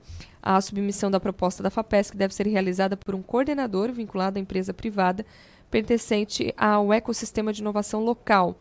Ou seja, não é o bolsista que deve apresentar a proposta, mas sim um coordenador. Quem tiver interesse da vaga, na vaga pode procurar ou o centro de inovação ou o comitê de implantação de sua cidade ou região. O candidato tem que se terá que se dedicar por 30 horas semanais ao projeto. O valor da bolsa é de 3.500 reais mensais por 12 meses. O total disponibilizado para o programa é de 1,26 milhão de reais, sendo 630 mil da FAPESC e a outra parte do CNPq. A Secretaria de Desenvolvimento Econômico Sustentável também é parceira do programa. Oportunidade, então, para a Bolsa e para começarem os trabalhos, né, ah, do, do, efetivamente, do Centro de Inovação também aqui em Criciúma, que é algo há tantos anos é, esperado aqui na cidade. Ok, é 8 horas e 26 minutos. Vamos agora com o quadro Economia Sem Mimimi. Economia sem mimimi, para entender o mercado financeiro. Bom dia, Richard Guinzani. Bom dia, Rafael. Bom dia, Débora. Bom dia, amigos do Em Dia com a Cidade. Bom dia. Ah, o Ibovespa caiu nessa terça-feira após renovar máximas históricas ah, na véspera, com um forte declínio dos papéis dos bancos da Vale, além de receio sobre o novo vírus na China, que contaminou os mercados globais. O índice de referência do mercado acionário brasileiro, amigos do Em Dia com a Cidade, ah, o Ibovespa caiu ontem 1,54%, já 117.026 pontos. O volume financeiro da sessão somou 22,3 bilhões de reais. Na falta de mais novidades sobre, sobre a economia brasileira, o mercado brasileiro acaba sofrendo com eventos externos? É, como o aparecimento de um novo vírus na China. O mercado também sofre efeitos dos, do surto né, da peste suína né, africana na China também. Né? Com relação ao câmbio, o dólar fechou acima dos R$ 4,20 eh, nessa terça-feira pela primeira vez desde o início de dezembro, com operações locais novamente influenciadas pela força da moeda no exterior, num dia de aversão ao risco, né, em meio ao temor sobre novo vírus na China. Eh, a ausência de sinais consistentes de melhora no fluxo cambial eh, ao Brasil e as perspectivas eh, mais sombrias né, quanto a isso, tem deixado o real mais vulnerável em, em eh, intempéries externas, né? Ah, Débora, Rafael, por sermos um mercado líquido, né, acabamos apanhando por tabela. Isso quer dizer que é uma, isso é uma referência à má performance de- das divisas de emergência nessa sessão, né, que ocorreu, que ocorreu ontem, né. O dólar à vista terminou a sessão com ganho de 0,40% a R$ 4,20 ah, na venda, maior patamar para o encerramento do pregão desde 2 de dezembro de 2009. Entrou no mercado também, Rafael Débora, amigos do Em Dia com a Cidade, um novo, eh, a empresa de software Roku chega ao Brasil, eh, chegou ontem, com a Roku, eh, Roku TV, seu sistema operacional integrado ao Smart TV. A empresa é bastante conhecida nos Estados Unidos pelo seu uh, Box, né? Concorrente da Google Chromecast e da Apple TV. Mas também ela optou para vir no mercado brasileiro apenas como opção de TV. As TVs disponíveis desse, desse, dessa plataforma, eles vão ficar acoplados às TVs da OC, né? Ah, e vão ter ah, dentro da... ah, vai ser tipo assim, ó, na prática, o sistema operacional da empresa Roku, Rafael e Débora, é vai ser o, tipo um Roku OS, né? Funciona como um agregador de streaming, né? Ah, comprar modelos como ah, os caras que as pessoas que compraram a TV da, O- da O- AOC Eh, vão ter plataformas como Netflix, HBO, Globoplay, eh, Amazon Prime, Spotify, Deezer, entre outros, no mesmo lu- lugar, né? Direto na televisão. Vale lembrar que isso também não inclui, claro, o fato de eles terem que fazer as assinaturas, né? As televisões eh, disponíveis são de 32 polegadas, custarão 1.199 reais, e as 43 polegadas custarão R$ 1.599. Eh, por enquanto, essas televisões vão ser vendidas nas lojas virtuais online, né? E mais para frente em lojas físicas, né? Ah, essa empresa nasceu em 2008 e abriu sua capital em 2017 na Nasdaq. E a sua, e a sua sede fica na no, no, no, no- no Vale do Silício, né? Hoje a empresa possui, para ter uma ideia, 32 milhões de contas ativas e uma média de 8 milhões de espectadores por mês. Acumulando ah, no ano até agora, a empresa acumula uma alta de 2,6 na Bolsa Americana, enquanto os os últimos 12 meses ela representa uma alta de 234%. É uma tendência, amigo Rafael e Débora. Ok, Richard. Temos chave de sabedoria hoje? Chave de sabedoria para o nosso dia de hoje relacionado à experiência, né? Maturidade é a capacidade de discernir os ignorantes sem falar mal deles. Maturidade. É a capacidade de discernir os ignorantes sem falar mal deles. Muito bom. Tá. Obrigado, Richard, então. Obrigado, amigos do Dia com a Cidade. Bom dia. Um bom dia. Esse foi Richard Guinzani com Economia Sem Mimimi. Economia sem mimimi para entender o mercado financeiro. 7 horas e 30 minutos. Lembrando dar um alô aqui para a Marley, para o Hernani e para o Jorge. E também é o Jorge que estão ligados com a gente em nossa live no Facebook. Lembrando que estamos ao vivo pelo 89.1 FM e também pelo nosso canal do YouTube barra Rádio Cidade em Dia e também pelo nosso Facebook. Você pode curtir todas as nossas redes sociais, arroba Rádio Cidade em Dia. No Instagram acompanha bastidores de alguns programas e assim você vai sempre interagindo com a gente. Também temos o nosso WhatsApp para você mandar sugestão de pauta, informações e contatos, o 991564777. Bom, ontem eh, nós temos um boletim e uma fala do diretor executivo da ANREC, Lei Alexandre, porque ontem a FECAM, os municípios eh, aqui da região que integram as associações dos municípios, ANREC, a MESC, a Murel, e junto com a FECAM, levaram à sede da entidade ah, as possíveis inconsistências no edital da ANTT. Ontem nós conversamos aqui com o Juarez Ponticelli sobre isso. Então, as entidades que são contra ah, aos, ao edital que vai implantar hospedagens aqui na região sul e pretende judicializar então esta questão.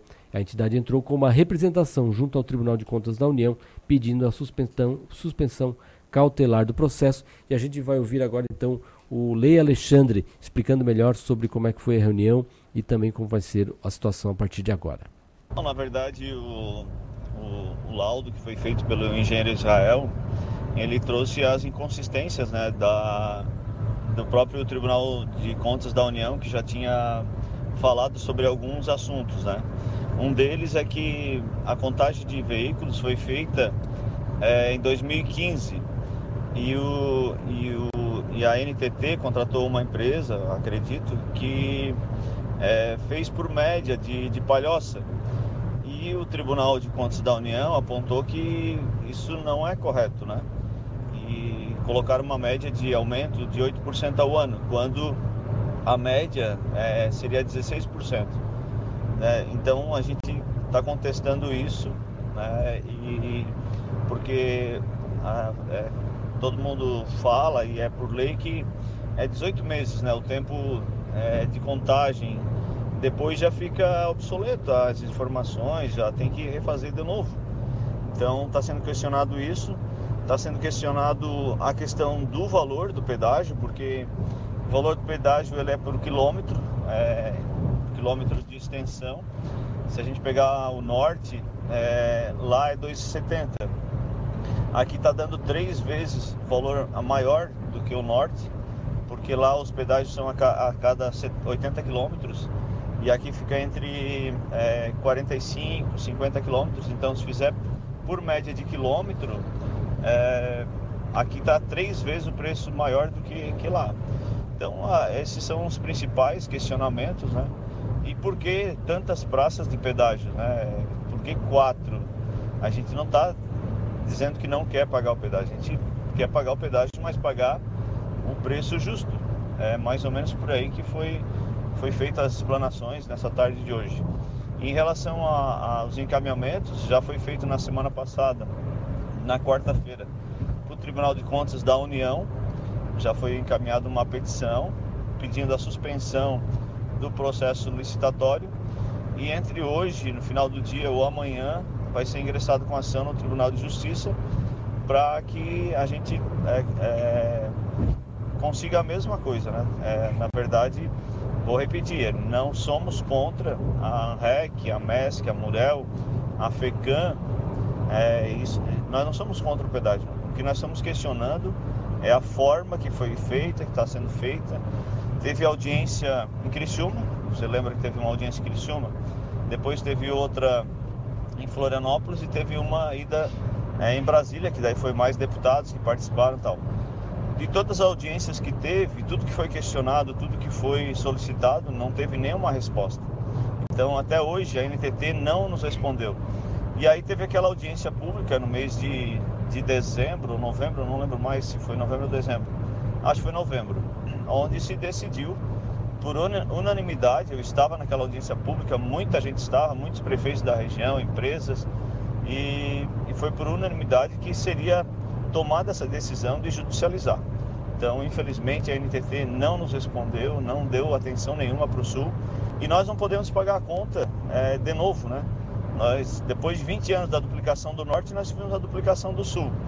E aí agora vem quatro praças de pedágio para impactar nossa economia novamente. Então nós temos que eh, discutir melhor essa questão e é isso que a gente está propondo através dessa, dessas, desses questionamentos junto ao Tribunal de Contas da União e também eh, na Justiça. Né? 7 horas e 37 minutos. Aí a fala do Lei Alexandre, que é diretor executivo da, ah, da ANREC, sobre a, então, a judicialização eh, do edital que prevê aí as praças de pedágio, a concessão da, do trecho sul da BR-101. É, e, já- e aí, além da judicialização, né, que, que deve ocorrer por meio dessa ação civil pública, que foi apresentada ontem, a entidade também entrou com eh, uma representação com- no Tribunal de Contas da União pedindo a suspensão cautelar do processo. Então, são duas frentes de ação tentando bloquear o processo que já está correndo, né? É. Então, A gente espera algum sucesso nessa situação. A gente já ouviu uma explicação de que esses valores, essa quantidade de praça de pedágio, é porque o fluxo de veículos aqui é bem menor e é possível que se não for dessa maneira nenhuma empresa vai se interessar em, em- em- em- nessa, nesses editais de concessão. Mas as- ah, o fato é que por que, que o cidadão né? ah, e aí é que entra talvez um- uma outra questão de diferenciação de qual é, qual é a diferença. É a mesma estrada, é a mesma rodovia e vai ter preços diferentes por causa da, de trechos concessionados diferenciados. Não deveria existir isso. É, aí acho que já é um outro ponto também a ser discutido, que seria uma é, questão de ser igual na estrada inteira. Então o sujeito vem, se alguém tiver que atravessar o estado, ele vai pagar pedágios de valores diferentes, então nos trechos do estado. Aí outra, agora a contra-argumentação da FECAM é que essa contagem que foi feita como base para o edital, ela está, ela é lá, é lá do de 15. 2006, Dois- 8? 2008, 2008. Foi feita aí uma, em cima disso um reajuste de 8% no movimento ao ano e se argumenta que isso, isso seria de 6% ano. Só aí já vai dar uma grande diferença na previsão do fluxo de veículos. É, a gente tem uma diferença considerável de veículos eh, transitando na, na BR-101 em 10, an- mais de 10 anos. Mais de 10 anos, e mas não nessa proporção de 8%, e sim na proporção de 6%. Bom, trafegam muito menos veículos aqui no sul do que na região norte? Sim, trafegam, é claro que trafegam. Mas também a própria duplicação, porque em 2008 não estava duplicado, então trafegava mu né, muito menos veículos do que tínhamos agora. A, agora, a, du- com a duplicação, as pessoas passaram também a transitar muito mais, não é verdade? Com o problema, por exemplo, dá um exemplo aqui, o problema da Ponte Anitta Garibaldi. Quantas pessoas, enquanto nós tínhamos a obra da Ponte Anitta Garibaldi eh, em Laguna, não pensavam duas vezes antes de ter que ir para aquele trecho, ou até de ter que ir em Laguna.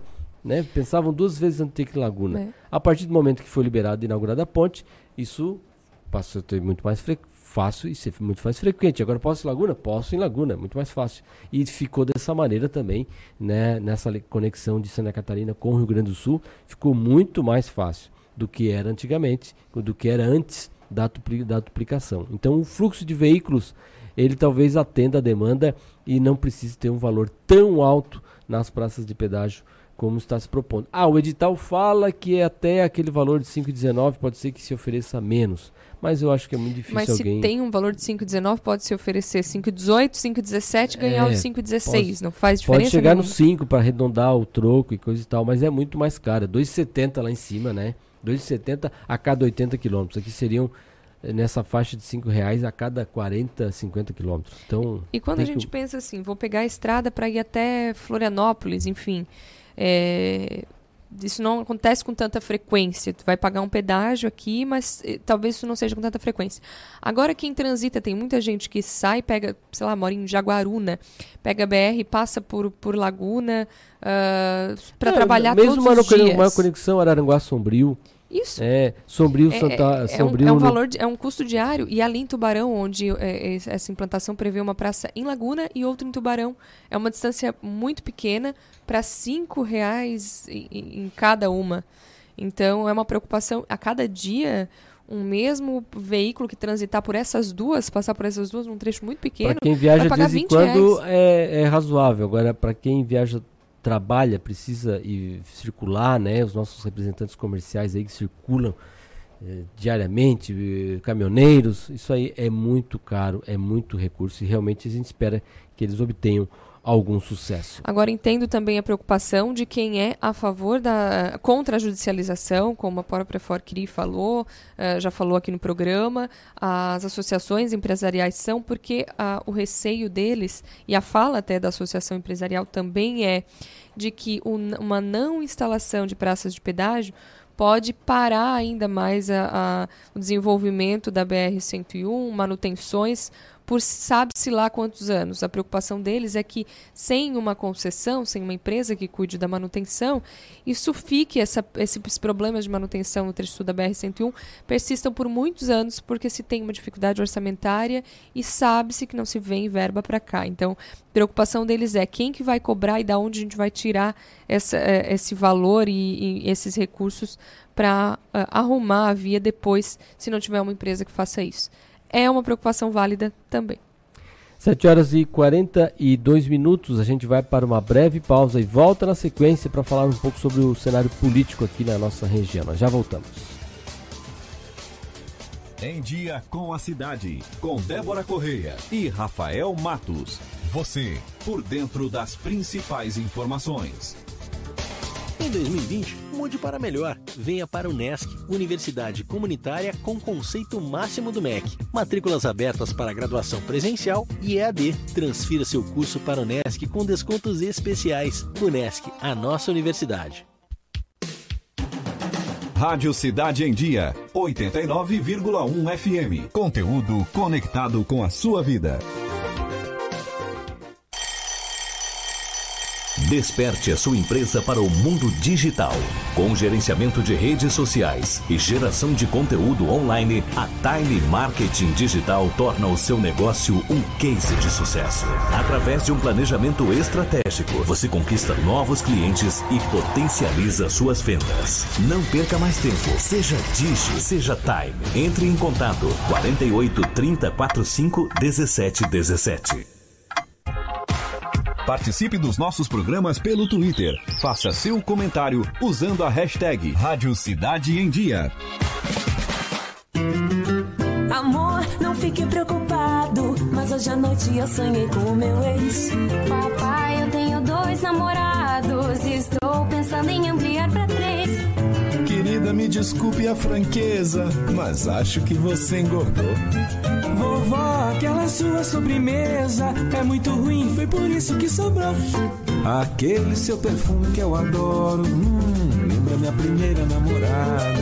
Aquela sua camisa autografada do Brasil não sumiu, eu dei pro filho da empregada. Eu uso seu batom e seus vestidos sempre que você está dormindo. A cada dez vezes que a gente namora, em oito delas acabo fingindo. Tem muitas coisas que a sua família não precisa saber. Mas se você é doador de órgãos, isso você tem que informar. Seja um doador, avise sua família. Uma campanha da APAR. Uma campanha Grupo Catarinense de Rádios. Siga a gente no Twitter.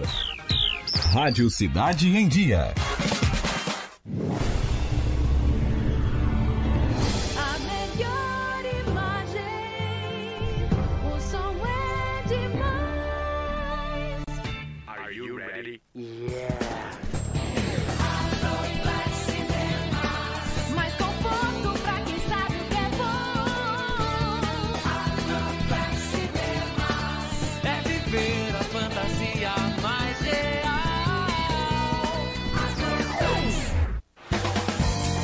Olá, eu sou Beatriz Formanski e estou aqui na Rádio Cidade em Dia de segunda a sexta-feira no programa Atual. Aguardo vocês a partir das 19 horas com informação e conteúdo de qualidade para acompanhar as mudanças da sociedade.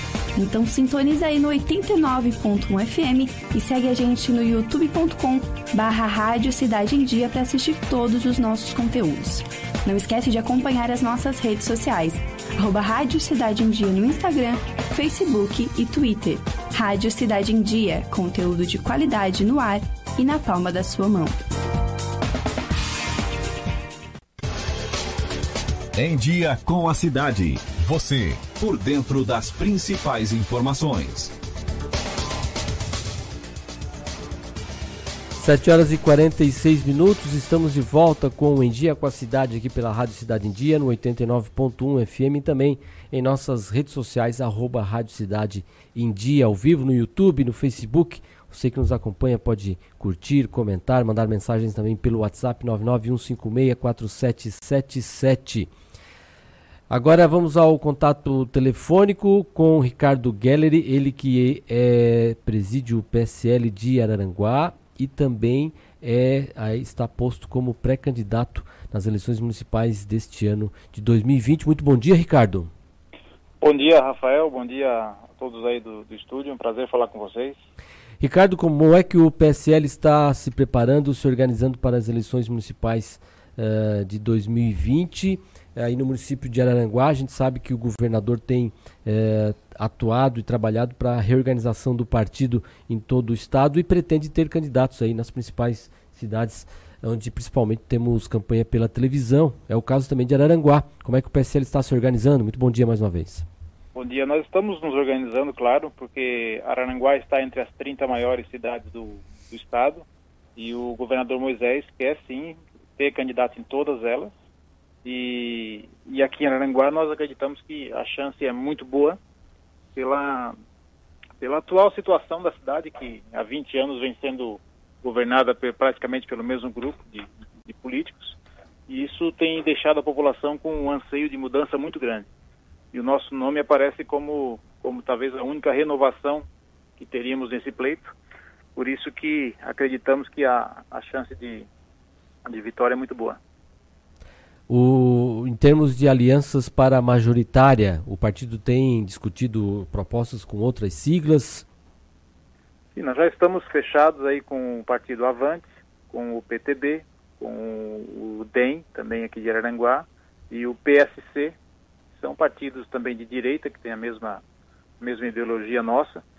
E claro que mais conversas virão, mas nós estamos montando um grupo forte, sim, fazendo uma nominata de vereadores bem, bem de, de renome, de pessoas, pessoas que geralmente não foram políticos e que também estão se encaixando nessa, nessa onda de mudança que nós estamos propondo aqui na cidade.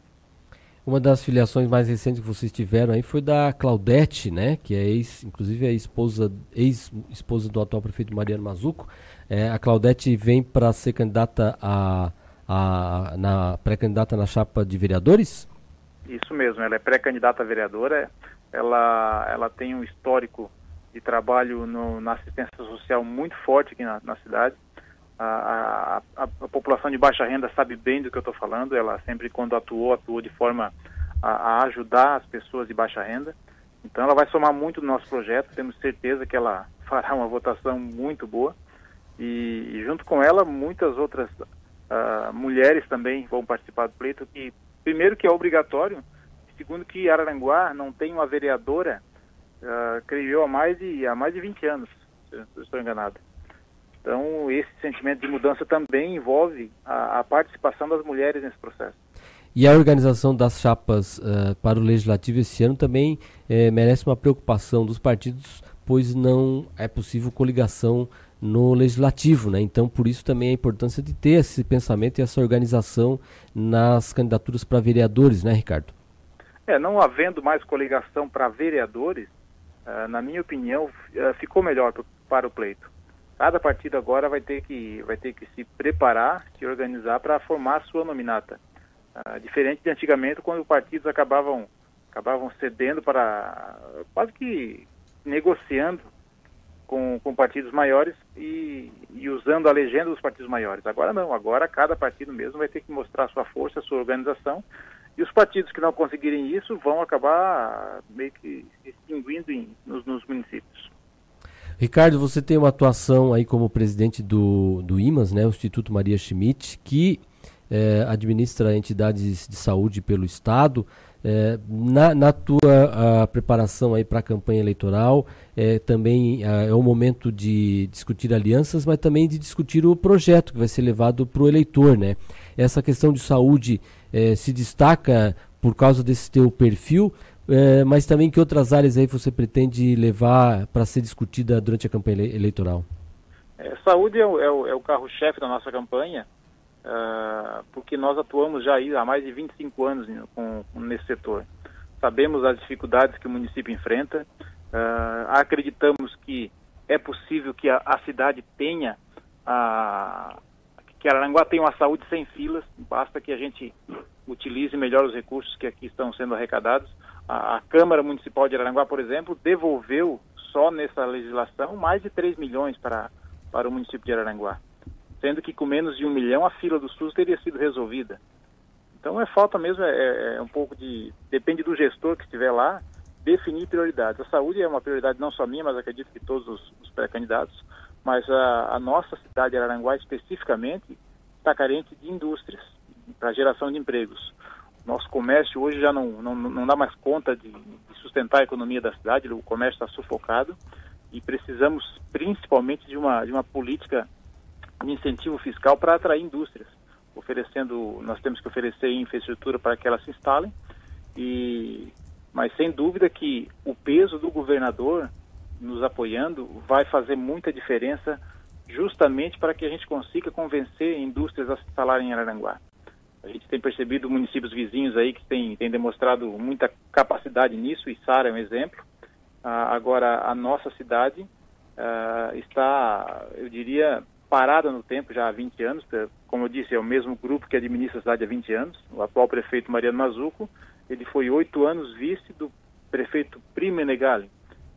E depois foi oito anos prefeito. Então agora está mais um mandato de quatro anos. Então ele já está 20 anos à frente da administração municipal.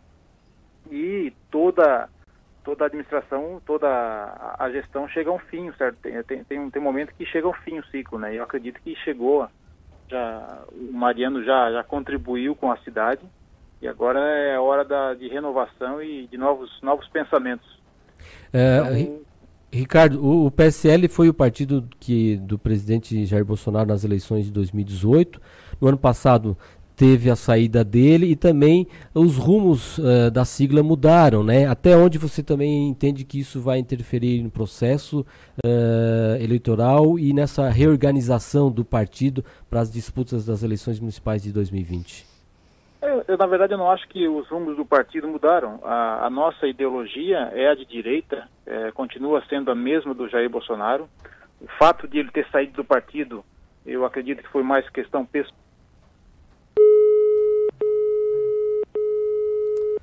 É, perdemos o contato com o Ricardo Gelleri. Ele que é presidente do PSL de Araranguá, estava conversando com a gente a respeito das eleições municipais de 2020, onde o PSL de Araranguá está se reorganizando e também eh, vai ter um pré-candidato a prefeito. Já tem um pré-candidato a prefeito que é o próprio Ricardo Gelleri e ele vem atuando aí nessa organização do partido eh, no município. Araranguá é um dos municípios onde a situação do PSL está aparentemente resolvida, então, né, Débora, também para, no município de Tubarão, faltam definir os rumos do PSL aqui em Criciúma, né? Em Criciúma, na verdade, muitos partidos, como a gente já falou, tem uma certeza em Criciúma, né, de um candidato a prefeito, que é o Clésio Salvário, que também se há dúvidas ainda em relação ao vice. Já os outros partidos, como o PSL, muitas dúvidas ainda em quem forma a majoritária, a candidatura majoritária para esse ano. Uma informação aqui mudando de assunto um pouquinho, Rafael. Criado há três anos em Criciúma, o núcleo de negócios da Associação Empresarial de Criciúma, a SIC, passou por mudanças. Agora, o grupo deixou de ser restrito apenas a empresários e passou a acolher também os empreendedores e líderes de empresas. Altera ainda a denominação para Núcleo de Empreendedores e expandindo sua atuação. Ah, com a nova gestão, uh, o grupo hoje gera networking, troca informações, conhecimentos e busca capacitação e não tem como continuar com a antiga ideia de vender segundo a nova administração. Então, o núcleo de negócios da Associação Empresarial de Criciúma passa a se chamar agora Núcleo de Empreendedores. 7 horas e 55 minutos, vamos com o ponto de vista. Ponto de vista nos bastidores da política. Conexão agora é com Florianópolis. Roberto, Roberto Azevedo, muito bom dia. Bom dia, Rafael Matos. Bom dia, Débora Correia. Bom dia você que acompanha o Dia com a Cidade, na Cidade em Dia. Bom dia, Roberto. Bom, Roberto, ontem, né, a FECAM foi atrás aí para tentar colocar um freio no edital que passa a iniciativa privada, o trecho sul da BR-101. Mas nesse tema aí de cobrança do pedágio, o debate sempre deve ir mais longe. A gente ouviu aqui já explicações de, de conselhos que são contra uh, os pedágios para que não se demore mais ainda até algum tipo de manutenção e também as explicações da FECAM sobre por que vai judicializar. Então é um debate amplo isso aí, né? É um debate amplo que passa por outra questão também, Rafael e ouvintes da Cidade em Dia, que é você querer ou não melhorar a qualidade das nossas rodovias. O que a campanha da FECAM agora para modificar o edital, porque ela não é contra o pedagiamento, ela quer modificar o edital feito pelo governo federal, pelo Ministério da Infraestrutura, que tem a ANTT, aí, a Agência Nacional de Transportes Terrestres, como a entidade normativa. O que, que ela está tá questionando? Primeiro o valor, né? R$ 5,19, que é quase três vezes mais do que é cobrado no trecho norte, que é o valor médio estabelecido e principalmente aquela tal da contagem de veículos que substitu substituiu o quilômetro rodado na, na, nas identificações agora de prazo de pedágio, que foi feita de julho a dezembro de 2016, portanto está defasado, e ignorou praticamente o tráfego que existe no verão. Também tem a justificativa que tem muita gente que vem lá da Argentina, Uruguai, do Rio Grande do Sul, e que fica nas praias do litoral sul de Santa Catarina, não sobe né? Para ali em Passo de Torres, Araranguá, né? Arroio do Silva, né? Não sobe. Então, quer dizer, isso tudo tem que ser considerado na contagem de veículos, e é um dos problemas alegados. Mas eu temo que lá no íntimo tem gente que seja contra o pedágio. Ah, não pode ter pedágio e tal, o governo federal tem que fazer manutenção de rodovia. E esqueçam, não faz, não tem dinheiro. O ministro Tarcísio de Freitas já disse para Fórum Parlamentar Catarinense, formado por 16 deputados federais e três senadores, que não tem dinheiro, que o governo federal não tem dinheiro e não vai ir atrás de dinheiro para recuperar a rodovia. Ou passa para a iniciativa privada com concessão de 30 anos, ou não tem manutenção da rodovia. Nós não queremos isso para o trecho sul da BR-101, que já amargou aí 25 anos de espera, né, para ficar pronto. Então, é o primeiro questionamento que você fez. O outro questionamento: qual é a cabeça de técnicos do governo federal que chegaram a esses números fantásticos? Não dá para entender.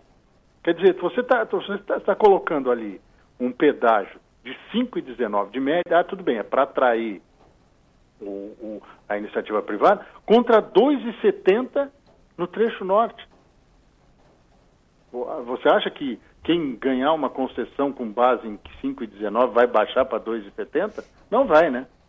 Então, eu acredito que esse é uma grande batalha, você vê. Quatro praças de pedágio também é questionável num trecho de eh, 220 quilômetros, entre pa Passo de Torres e Palhoça, na, na Grande Florianópolis.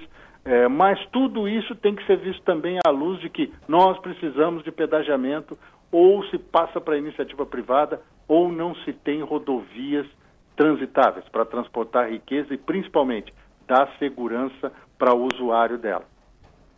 Roberto, quando a gente fala disso também, da questão de manutenção né, e tudo isso, o exemplo disso está também em muitas rodovias estaduais? Sim, claro que aí nós temos que ver também o tamanho da rodovia, a extensão dela. Né? Qual é a distância percorrida por uma rodovia eh, estadual para ela passar um processo de concessão e também de pedagiamento. Foi uma das primeiras perguntas que eu fiz lá na Casa da Agronômica para o governador Carlos Moisés da Silva, lá no início do ano passado, quando ele tomou posse. Isso chega a lhe tirar o sono? E ele diz para mim, olha, eu durmo bem, mas isso, esse assunto me tira o sono. Me tira o sono por quê? Ele até depois desenvolveu um programa em parceria com consórcios de prefeituras para que essas prefeituras recebam recursos do Estado e promovam a licitação para a conservação de rodovias. Mas recentemente eu estive aí no sul do estado, depois no meio oeste, no oeste de Santa Catarina, e vi rodovias estaduais que aquilo não é rodovia, é um crime. Né? É aquela história que tem tanto buraco na pista e outros tantos no acostamento esperando a hora deles pularem para cima. Então, é, é uma loucura. Não tem como. Governos do estado, Estado e a União, governo federal, não tem competência para fazer manutenção de rodovia porque falta dinheiro. Tem que botar para explorar. A questão das rodovias estaduais de Santa Catarina é mais sério. Até porque quando se faz uma licitação pelos consórcios de prefeituras, aí fica mais barato, viu, gente? Esse é o questionamento. Porque toda vez que é governo do estado ou governo federal que faz uma licitação, o olho cresce. E cresce bastante. Então nós temos que ter muita atenção nesse assunto. Porque o meu temor é sempre que venha aquela campanha de gente que tem lá suas razões, mas de que não está vendo que sem concessão sem privatização, que é o termo que também se usa, sem cobrança de pedágio, a rodovia vai estar degradada em 3, 4 anos. E é este o temor da judicialização, porque o Poder Judiciário no Brasil não é conhecido pela sua rapidez. E sempre lembro que a velocidade da justiça, do Poder Judiciário, não é a velocidade dos fatos ou dos tempos. Tem uma série de medidas protelatórias e eu tenho certeza que muita gente vai entrar na justiça para melar essa concessão aí do trecho sul. Mas a batalha é importante, a luta é fundamental e nem a FECAM, nem as três associações de municípios aí que entraram, que representam 45 municípios, 17 deles cortados pela BR-101 no, no trecho sul, tem que continuar na luta. Tem que continuar na luta. Bastante, né? É, e sobre rodovias estaduais, né, o município de São Lugero está tá anunciando aqui que no sábado vai inaugurar 16,5 quilômetros de pavimentações e vai ter a presença do governador Carlos Moisés em São Ludgero, Roberto. É, outra coisa que eu sempre me pergunto, e, me pergunto e falei isso também com o governador, com o secretário Carlos Hasler da, da Infraestrutura Estadual, sobre a ponte Arcílio Luz, que serve também para as rodovias. Quando se faz uma licitação no Brasil, deveria já estar previsto o processo de manutenção. Porque se asfalta a rodovia, ela fica bonitinha, um ano, um ano e meio, ela já está cheia de buraco. Porque rodovia, ainda mais com o tipo de solo que tem no Brasil, e não sou eu que estou dizendo isso, são os geólogos né, que falam isso, é, é, é muito fácil para degradar o piso asfáltico, ou até mesmo, em alguns lugares, o necessário é colocar concreto, né? E não asfalto, né? Para pavimentar a rodovia. Então nós temos que ter um processo que quando você faz a licitação, você vence, você faz a obra e já deveria estar embutida a manutenção, pelo menos durante 10 anos. Nós aí teríamos um avanço, mas aí o pessoal ah, não dá, porque isso direciona edital, as empresas não vão querer fazer. Claro que vão querer fazer, desde que a regra seja absolutamente clara e transparente, meus amigos. Ô, Roberto, mudando um pouquinho de assunto, e a decisão do procurador da República, né, o Wellington Divino de Oliveira, de denunciar o jornalista Glenn Greenwald? Tem que ser muito bem avaliada essa decisão também? Tem, Roberto? tem que ser avaliada, Débora, pelo conceito de liberdade de imprensa. Vamos aqui fazer um processo de exclusão, né? fazer um processo de abstração, que é o termo correto. Vamos tirar o Glenn Greenwald do centro, do foco da questão, e vamos nos ater ao que, que a denúncia está dizendo. A denúncia está dizendo que jornalista nenhum nesse país, isso aqui eu não estou generalizando, porque é apenas uma denúncia do Ministério Público Federal, pode mais usar qualquer tipo de informação que fale de algum determinado tema é, ligado à criminalidade, porque ele vai ser questionado se ele não é partícipe da ação criminal. É isso que está dizendo. Então ela está criminalizando a atividade do jornalista investigativo. O seu Glenn Greenwald, a gente sabe que ele tem um relacionamento com o deputado federal do PSOL, que ele tem uma tendência de, de elogiar a esquerda. Isso aí são os pecados dele, ele responde pelo, pelo que for necessário nesse quesito. O que eu estou me referindo aqui é liberdade de imprensa. Vocês sabem que a Lava Jato só é um sucesso de combate à corrupção porque ela foi amplamente divulgada pela imprensa? E que lá houve vazamento de operação da Polícia Federal, vazamento de investigação do Ministério Público, vazamento de decisão da Justiça Federal, vazamento por advogados que, mesmo com o sigilo de justiça, vazaram a informação. E muitas vezes o sigilo de justiça é pedido por eles mesmos, pelos, pelos advogados das partes envolvidas. Então, quer dizer, nós criminalizando a atividade do jornalista, principalmente do jornalista investigativo, nós impedimos que questões como a Lava Jato sejam publicadas a sociedade. Aí você vai dizer, não, mas Roberto, você está misturando as coisas. Os caras cometeram um crime, invadiram celulares de autoridades, procuradores da República e do então juiz federal Sérgio Moro, para obter informações. É verdade. E no caso das operações da Polícia Federal, Ministério Público, Lava Jato, etc., foi tudo feito com ordem judicial. Tudo bem, mas são vazamentos. O assunto aqui é vazamento de informação. Ah, o pessoal diz que é lava, é, né, que a, a, a Lava Jato é importante para o Brasil. Claro que é. O que atrapalha nesse processo, e aí sim eu vejo um corporativismo do, do, do procurador aí, o Wellington Divino de Oliveira, é que tem o nome do ex-juiz federal, hoje ministro da Justiça e Segurança Pública, Sérgio Moro, no meio. Então as pessoas levam a paixão para o lado pessoal. Ah, não, mas não pode falar mal do Moro. Claro que pode, desde que seja baseado em fatos. Ninguém está acima da lei. Nem eu, nem vocês que estão com o microfone à frente, muito menos qualquer cidadão que está no, nos escutando, muito menos o ministro Sérgio Moro. Se ele cometeu alguma irregularidade, agora, tem que ser feita tudo, feito tudo dentro do, do quesito legal, dentro dos ditames legais. Não dá para sair dizendo. Ah, esta é a diferença, a diferença básica entre o exercício da profissão de jornalista e a fofoca no WhatsApp. A fofoca no, no WhatsApp não preza pela fidedignidade dos fatos. E o jornalista profissional, como radialista, o jornalista fez um juramento quando, quando obteve o diploma, ou mesmo aqueles que não têm e que exercem a profissão, ele tem uma obrigação ética, moral, estabelecida em lei de como é que é a atividade dele. Essa é a diferença entre aquela notícia do WhatsApp que você não confirma e uma informação dada por um jornalista. Então, essa questão da liberdade de imprensa tem que ser levada até o último fio de cabelo, porque isso é democracia. Sem isso não tem democracia. Então, por isso que eu digo, abstraiam o Green, Greenwald da, da história. Pense em qualquer outro jornalista de qualquer lugar do Brasil sendo impedido de fazer o trabalho dele porque no meio do caminho tem uma autoridade, tem um político, tem um figurão, tem um grande empresário. É isso que a gente tem que pensar. E aí nós vamos estar mais perto da realidade dessa denúncia feita pelo Procurador da República, Wellington Divino de Oliveira, que também não pode ser crucificado porque está fazendo o trabalho dele. Dito isso, pessoal, um grande abraço e até amanhã. Ponto de vista nos bastidores da política.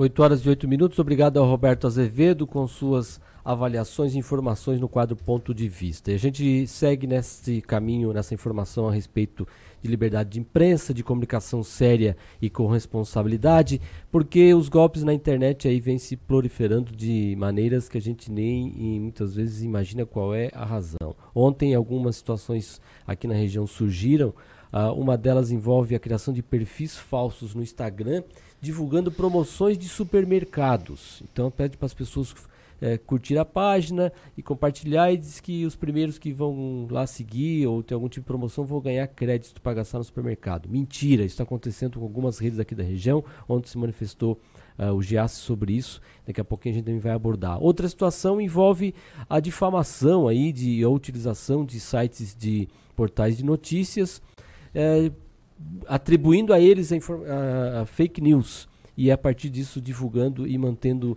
essa informação. Isso aconteceu com o site Portal Agora e a gente vai conversar com a, a jornalista e proprietária do portal, a jornalista Karen Mariana. Muito bom dia, Karen. Bom dia a você, bom dia a todos os ouvintes da rádio. É, foi realmente um episódio lamentável, né? Nós, inclusive, fomos pegos de surpresa ontem à tarde com relação a essa informação a jornalista Renata Rocha, que é uma colega de imprensa que atua como assessora de Balneário Gaivota, ela entrou em contato comigo, inclusive uh, com, enviando um print, é, Renato, perdão, é Renata Angeloni. Ela enviou um print da, dessa, desse perfil do Instagram, perguntando da veracidade porque havia procurado a matéria no nosso portal, no portal agora, e não havia encontrado. Aí eu fiquei abismado porque eu não havia publicado nenhuma matéria relacionada a esse assunto eh, e, e comecei então a, averiguar os fatos. E a gente então foi pego de surpresa porque foi feita uma montagem né, para tentar enganar a população, trazendo a notícia falsa então em relação a um possível caso de estupro em uma casa noturna aqui da região. E a gente reafirma que essa notícia, que foi intitulada Jovem de 13 anos é estuprada em casa noturna de Meleiro, ela é falsa e foi veiculada de forma irresponsável nesse perfil do Instagram, Sul Underline Notícias. Inclusive, para os ouvintes da rádio entenderem, nós procuramos ontem no Google, a gente começou, além de registrar o boletim de ocorrência, a gente foi atrás, né, conversamos com o advogado e proprietário do clube em questão, que tem uma foto, inclusive, nesse, nessa montagem, e eles disseram que procuraram tal matéria no portal agora, essa matéria não foi encontrada, justamente porque ela não foi publicada, e em, e em consulta, então, ao Google, nós encontramos uma matéria igualzinha, que foi publicada em 2000 e, deixa eu ver aqui, em 2012, no Cidade Alerta. Então, para vocês terem uma ideia, o texto, uh, parte do texto, né, que está ali naquela montagem, é igual uh, esse, essa matéria publicada no Cidade Alerta em São Paulo. E aí vocês chegaram, Karen, a registrar um boletim de ocorrência, então, contra o portal? Chegaram a ter contato, a conseguir um contato com, com o proprietário, com quem administra esse, é, é esse perfil no Instagram?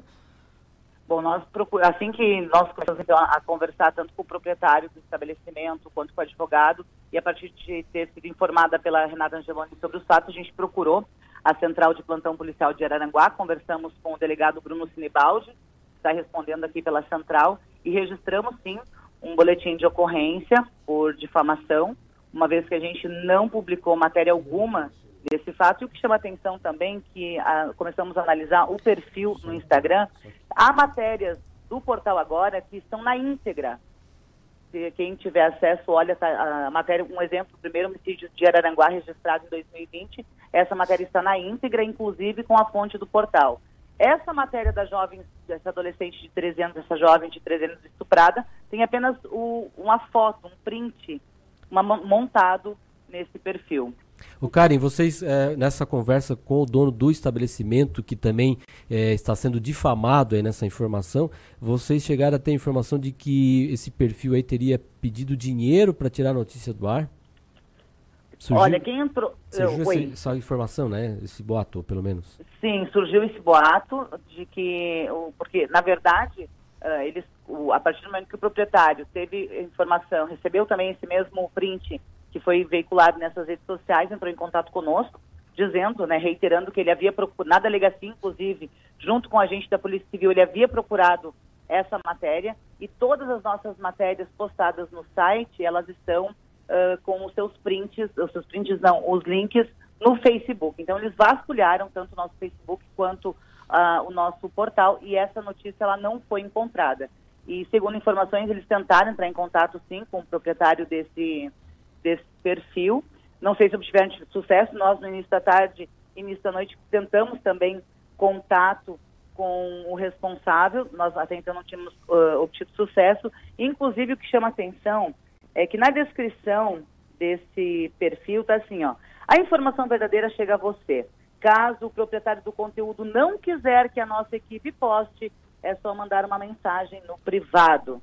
Então ali ficou não, um que, sentido. Que equipe, né, Karen? Porque tra trabalha com o trabalho dos outros, né? Não produz nada, só só uh, usa o trabalho dos outros, que é o trabalho que vocês têm aí, que se esforçam, e que outros veículos aí têm equipes trabalhando para levar informação aos seus leitores, aos seus ouvintes. Então, assim, a gente da imprensa, né, tem mais ainda agora esse problema para se para se preocupar, que é o uso indevido das informações, do trabalho que vocês realizam e ter que ficar desmentindo esse tipo de informação que é difamatória e lembrando, né, que quem compartilha ainda isso para frente também é crime acabar levando adiante esse, esse, problema das fake news, né? A gente espera aí que vocês consigam é, descobrir a origem é, e quem está por trás desse perfil para que ele seja devidamente penalizado e que é, infeliz, a gente interrompa né, esse ciclo aí de difamação e de que só atrapalha o trabalho da imprensa, de quem procura levar informação séria para o seu público, né, Karen? Exatamente, nós estamos trabalhando, como eu falei, o, o boletim de ocorrência já foi registrado e a gente acredita no trabalho da polícia e a, eh, nós vamos identificar sim o proprietário, quem é o responsável por essa, por essa montagem, por essa fake news, que botou o nome do portal, que é um portal de credibilidade, uh, e, e, inclusive também um clube que é sério. Então nós vamos sim trabalhar, nós vamos unir para tentar uh, identificar esse proprietário, até porque ontem o portal agora foi vítima de uma fake news. Hoje ou amanhã, qualquer outro meio de comunicação de credibilidade pode passar pelo, pela mesma situação eh, constrangedora, né? E chata que a gente acabou passando ontem. Agora, Karen, só para a gente encerrar e uma curiosidade também, né? Esse, esse post com essa uh, fake news foi publicado, a gente abre no Instagram, às 17 horas, né? Com essa montagem, jovem de 13 anos é estuprada em casa noturna de Mileiro. E aí o último post do Instagram do Sul Notícias é, fala, posta justamente o texto que vocês postaram ontem no portal agora, falando que era uma fake news né? E tá na legenda. É uma foto do print, esse último post dele é, uma, é um print do perfil onde fala o que você acabou de falar, a informação verdadeira chega até você. Caso o proprietário do conteúdo não quiser que a nossa equipe poste, é só mandar uma mensagem no privado. E a legenda é o texto de vocês falando que o portal agora é vítima de falsário e na própria legenda cita o, o, o, Instagram deles. Então é um, é, não dá para entender é, onde eles querem é chegar com que isso. É a intenção disso tudo que não seja talvez extorquir alguém em nome é, do portal Agora Sul, né? Karen, a gente lamenta a situação, espera que mais uma vez vocês consigam né, descobrir e solucionar essa situação. Valeu, muito obrigado, um bom dia a todos e uma ótima semana. E como eu disse, reitero, nós vamos identificar sim eh, os responsáveis por esse perfil. Como eu disse, se ontem nós fomos esse alvo, hoje ou amanhã qualquer outro meio de comunicação de credibilidade pode ser alvo também. E a gente acredita no trabalho da polícia e isso aí logo será desvendado. Muito obrigado e um bom dia. Então, essa foi a jornalista Karen Mariana do portal Sul Agora, que ontem foi usado aí para divulgação em nome do, do portal Agora Sul, de Aranguá usado aí para divulgação de uma informação que é falsa, que é fake, uma montagem fake. E é por isso até que eu não quis botar a imagem na tela para as pessoas não entenderem que aquilo ali era verdade, né? Só para a gente só quis mostrar o que é a montagem que foi feita e aquilo não era verdade que estava acontecendo, que estava aqui, o que está aqui na nossa tela. Isso é fake news e não leve adiante, não compartilhe. Sempre tenha uh, certeza de que você está, cheque, se for né? compartilhar, uh, cheque também antes a credibilidade de quem está postando a informação. 8 horas e 18 minutos, vamos a uma nova participação do nosso repórter Cidade. Repórter Cidade, a informação direto das ruas. Repórter Marcelo Debona está no bairro São Simão, é isso, Marcelo? É isso, estou aqui na rua Luiz Ragazon, fica bem próximo ao anel de contorno viário de Criciúma. E aqui existe a falta de passeio público, como a gente tratou ontem no programa, sobre a lei que exige que o proprietário faça o passeio público. Aqui existe uma situação bem bastante complicada, não existe qualquer passeio público em, nas duas partes da via, aqui da rua Luiz Ragazon, e os moradores acabam tendo que dividir a estrada com os veículos e até o ônibus da linha municipal que acaba passando por aqui. E moradores relataram aqui, segundo o Carlos Adriano Teles, é um dos moradores que passa constantemente aqui pela rua, e esse problema é ainda maior quando está no período letivo.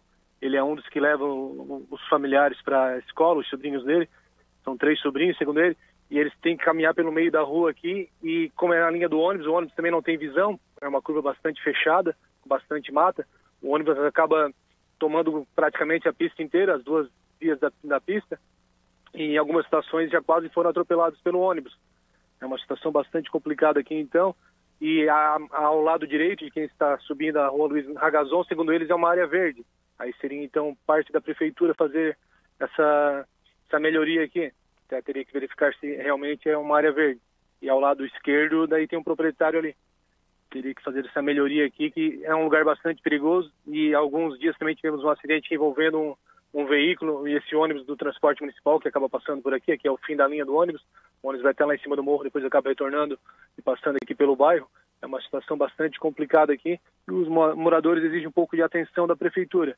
Eu conversei com a, a Kátia Zmialeves, que ela que é secretária da Municipal de Infraestrutura e Planejamento. Segundo ela, é obrigação do proprietário do imóvel realizar a construção do passeio público e mantê-lo em perfeito estado de conservação. Aí teria que verificar então essa, essa situação, se essa parte aqui é da prefeitura ainda ou se, ou se é de algum morador. É uma situação bastante complicada aqui que exige bastante atenção. Rua Luiz Ragazon, no bairro São Simão, aqui em Criciúma. Repórter Cidade, Marcelo Debona, conectando você à informação.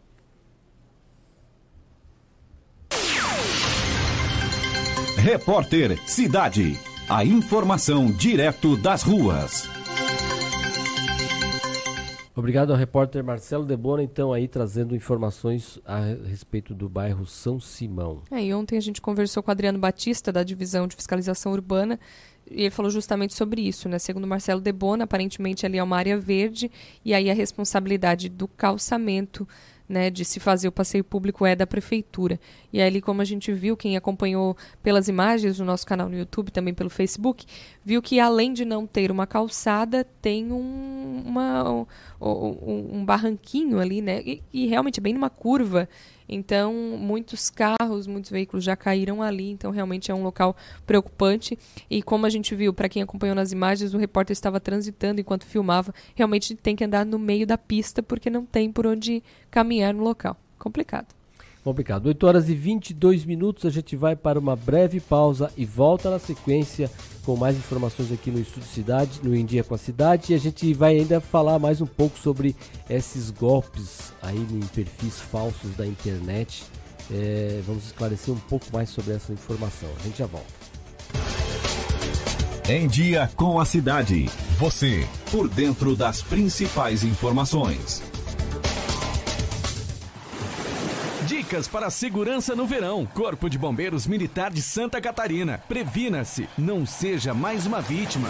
Águas Vivas. Antes de entrar no mar, verifique se a bandeira lilás está no posto de guarda-vidas. Se estiver, significa que existe a presença de águas vivas no local. Tenha cuidado e, em caso de emergência, procure um posto de guarda-vidas mais próximo de você. Em caso de emergência, ligue 193.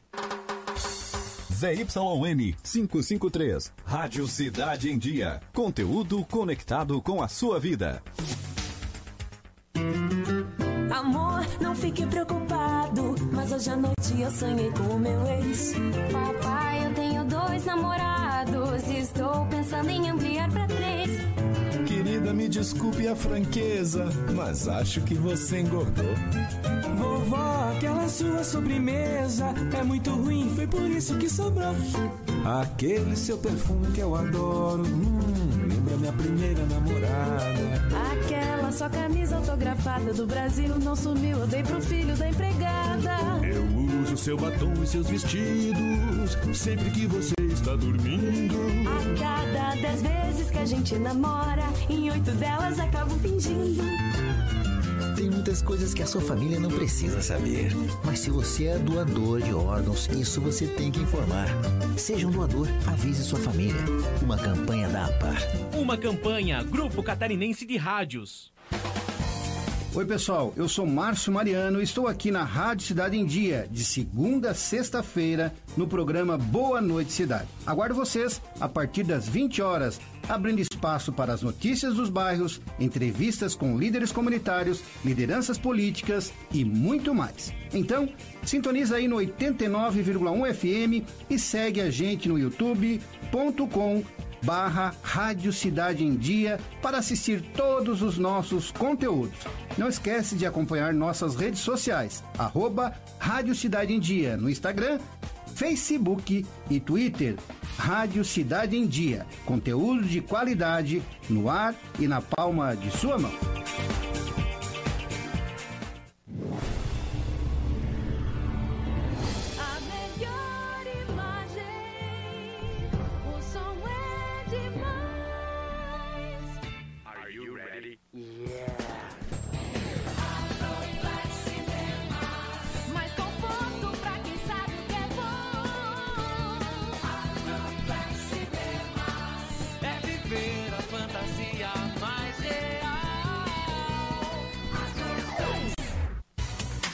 Curta, comente e compartilhe a Rádio Cidade em Dia no Instagram. Arroba Rádio Cidade em Dia. Desperte a sua empresa para o mundo digital. Com gerenciamento de redes sociais e geração de conteúdo online, a Time Marketing Digital torna o seu negócio um case de sucesso. Através de um planejamento estratégico, você conquista novos clientes e potencializa suas vendas. Não perca mais tempo. Seja Digi, seja Time. Entre em contato 48 30 45 17 17.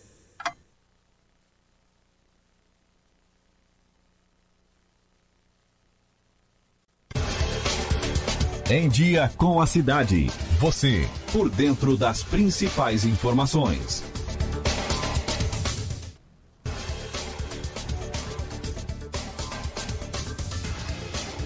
8 horas e 26 minutos, estamos de volta com o Em Dia com a Cidade aqui pela Rádio Cidade em Dia, no 89.1 FM e também por nossas redes sociais no arroba Rádio Cidade em Dia. No bloco anterior, conversamos com a jornalista Karen eh, Mariana, eh, do portal Agora, Agora Sul de Araranguá, sobre ah, uma fake news que envolve o portal deles, que não é verdade e que vem prejudicando, claro, a credibilidade do portal e muitas vezes é, e é também um crime digital. Aqui em Criciúma e região também, alguns supermercados foram vítimas de crimes eh, desse tipo, crimes digitais, a gente pode classificar dessa maneira, a criação de perfis fakes no Instagram e nesses perfis eles colocam lá que os primeiros mil, cinco mil, três mil seguidores vão ganhar um valor em dinheiro para trocar por mercadorias. E a gente vai conversar agora com o advogado Vinícius Alexandre, ele que é especialista nesta área, para conversar um pouco com a gente sobre essa situação. Bom dia, Vinícius. É, bom dia, Rafael. Bom dia, Débora. Bom É, dia. bom dia aos ouvintes da Rádio Cidade em Dia.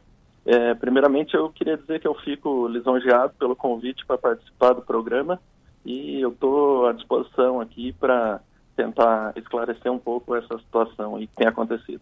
É, essa, essa é uma área do direito aí que vem crescendo em importância, porque esses crimes virtuais, crimes digitais, é, vêm numa crescente e as pessoas precisam, de alguma maneira, se defender, né? A gente no bloco anterior aqui conversou com por, responsáveis por um portal de Araranguá que foram vítima eh, de uma situação dessas, uma notícia envolvendo o nome deles, que nem sequer foi publicada no site, e eles já até encontraram a fonte, que é lá de 2012, no interior de São Paulo, e ontem também aqui esses supermercados. É uma situação que vem crescendo aí, e infelizmente é mais um tipo de crime, né, né Vinícius? Sim, é, na, na realidade, os crimes aí cometidos normalmente são crimes comuns.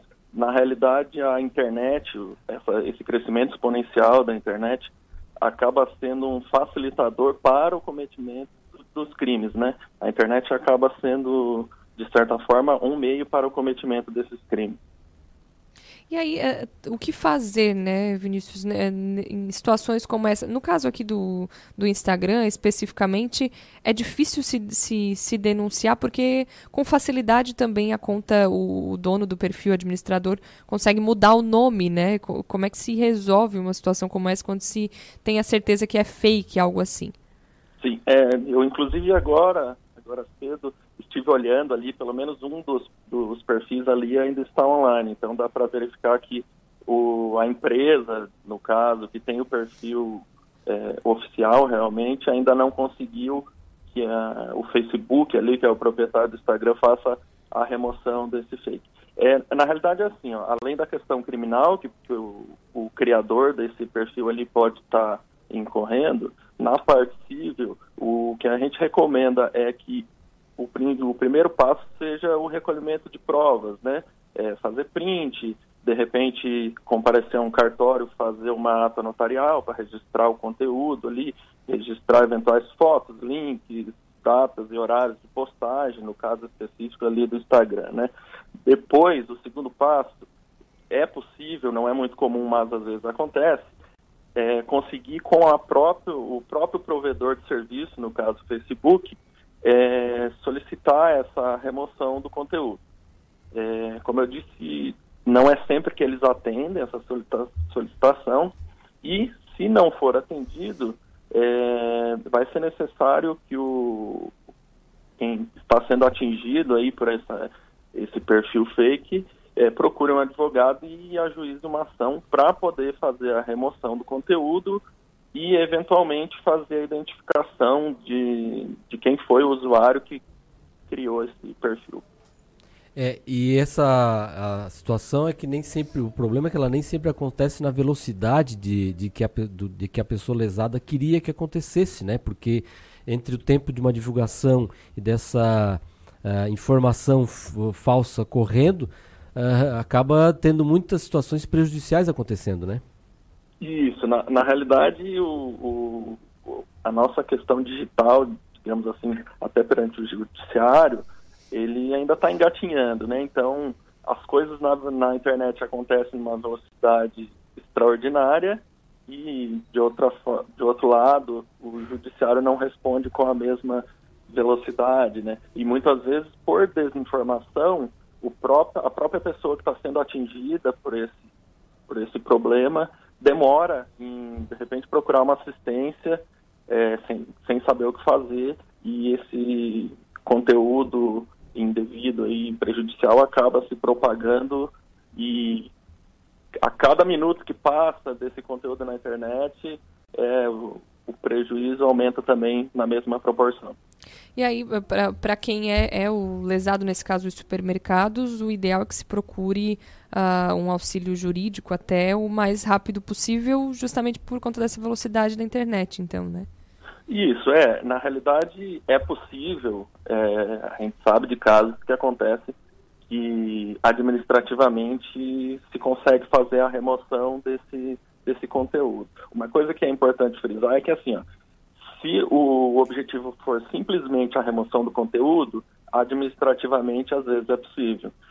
Se houver um interesse na identificação de quem gerou esse conteúdo, é só judicialmente, por, porque nós temos lá a lei do a lei do marco civil da internet e ela determina que a identificação ali, é, descobrir os dados pessoais de quem gerou algum conteúdo na internet é somente por ordem judicial. Então, administrativamente, só vai conseguir também a remoção do conteúdo. Mas aí, é, é, na mudança ou na eliminação desses perfis falsos, também há outros recursos que possam ajudar a identificar os autores dessas, dessa irregularidade, o IP, é possível pelo IP se é, isso é utilizado? É, a princípio é assim, ó, é, além do advogado, eu estudei informática, né? Então, assim, ó, a, a, princípio, todo, toda a atividade que você faz num computador ali conectado à rede mundial de computadores, ele é rastreável, certo? É, obviamente que nós temos aí é, criminosos especializados de alto nível que conseguem, de certa forma, apagar os rastros ou dificultar esse rastreamento, né? Mas na maioria dos casos é possível sim fazer a identificação é, com uma perícia é, de onde partiu essa de, de, qual IP ali. Na realidade, hoje nós temos uma situação que nós temos mais usuários na internet do que endereços de IP, então, na verdade, vários usuários compartilham o mesmo IP.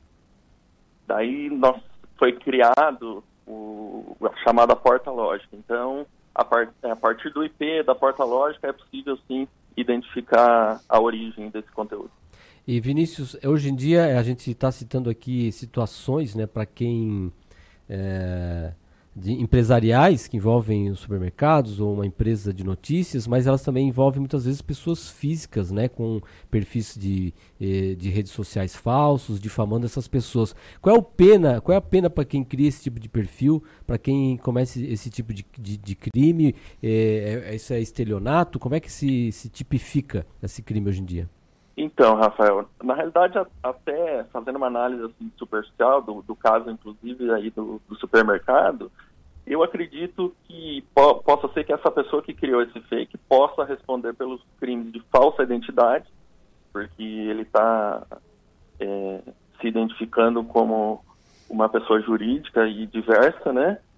É, e talvez ele poderia responder pelo um estelionato, já que ele tem é, provavelmente ali é o, o objetivo exclusivo de ganhar seguidores para fazer de repente a revenda desse perfil para outro. Então, se tem um, um objetivo é, de obter uma vantagem ilícita ali, ele poderia é, responder a um estelionato.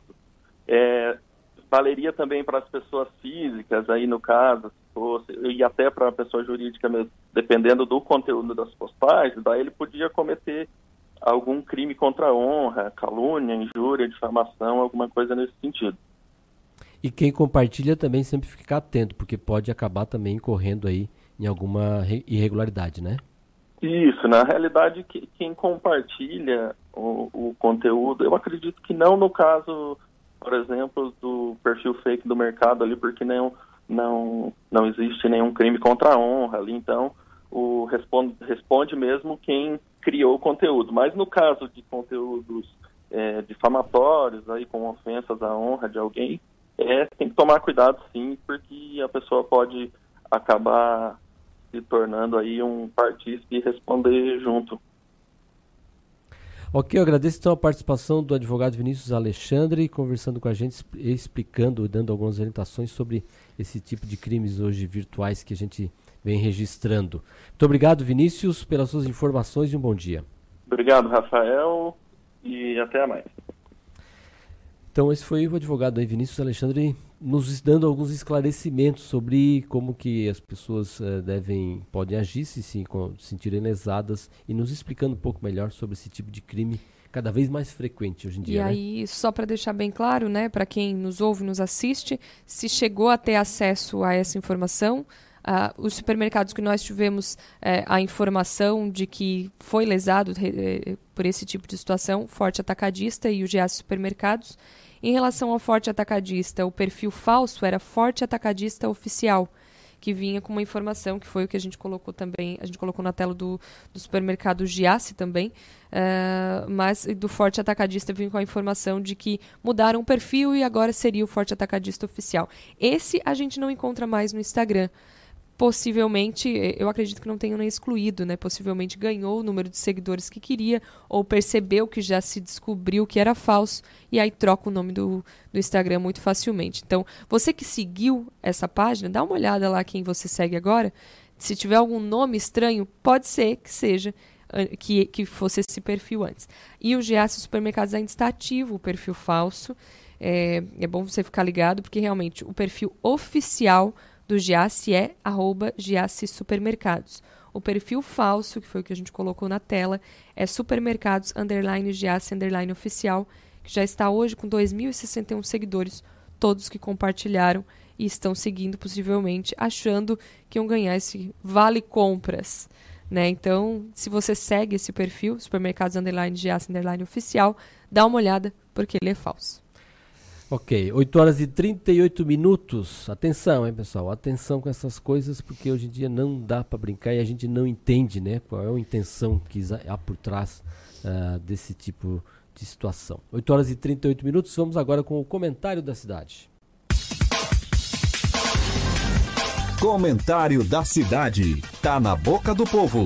Tá aqui. Bom dia, Dorvanil Vieira. Já não basta os problemas reais, né? A gente tem que ficar se incomodando com essas, é, esses problemas virtuais que a vida nos cria hoje em dia, né? É isso. Bom dia, Rafael. Bom dia, Débora. Bom, Bom dia. dia, ouvintes. É um absurdo, é um exagero, né? Essa questão das, é, das a, fake news aí. A perda de tempo das empresas aqui que a gente citou, do site de notícias, das empresas que a gente citou, uh, a perda de tempo de profissionais tentando é, recuperar a informação ou se desviar, né, ou esclarecer uma informação, enquanto isso que poderiam estar produzindo algo muito melhor, é, muito mais positivo. Bom, o Devanil veio para falar hoje sobre a questão das motocicletas e como que, por que, que as autoridades aí são tão frouxas com esse tipo de veículo, Devanil, o que está acontecendo? Pois é, tu veja que, uh, segundo a informação da Polícia Rodoviária Federal, 40% dos acidentes de trânsito têm motocicletas envolvidas. Porém, esse número é bem maior na Grande Florianópolis, né? ela chega a 55. É, eu estive ontem lá e, de novo, né, vi aquele exagero. É, para quem vai e para quem acessa a ilha por via terrestre, percebe as barbaridades cometidas por motociclistas ensandecidos é, no meio dos automóveis. É, é uma loucura para quem não está acostumado com aquilo no dia a dia, aquela, uh, aquela quantidade de motos ultrapassando por todos os lados, é, os, os, motociclistas buzinando, xingando os motoristas, por vezes é, é, atentando, batendo nos carros, quebrando retrovisores. É um, uma coisa que não, não, não, não dá para aceitar mais. É, é uma os, os, os, os, motociclistas parecem verdadeiros kamikazes, né? Jogando as suas motos contra os carros, tentando ultrapassar onde não dá. É, não, não tem como entender. E para quem não não está acostumado de novo, que não está no dia a dia daquela loucura, aquilo chega a ser estressante. Mas quem foi que disse que isso era permitido? Onde está escrito isso no Código Brasileiro de Trânsito que as motos podem fazer o que fazem? Claro que não é permitido. Claro que isso não está escrito em lugar nenhum. Pelo contrário, o que está escrito no Código Brasileiro de Trânsito é que as motocicletas devem obedecer as mesmas regras dos veículos, inclusive deixando a distância mínima regulamentada tanto para o veículo da frente quanto para o veículo lateral. Mas os motociclistas usam o meio da pista né, entre um carro e outro, quase que sempre esbarrando. Por isso que dá essa quantidade de acidentes e, e de mortes. E aí tu fica pensando, mas que loucura é essa, cara? Tantas infrações cometidas todos os dias sob os olhos das autoridades. E por que ninguém faz nada? Por que, que isso acontece e continua acontecendo dia após dia, mês após mês, ano após ano. Se tu pegar os levantamentos da, da, da Polícia Rodoviária Federal de, dos últimos anos, todos eles vão dizer praticamente a mesma coisa. O absurdo que é os acidentes com motocicletas envolvidas.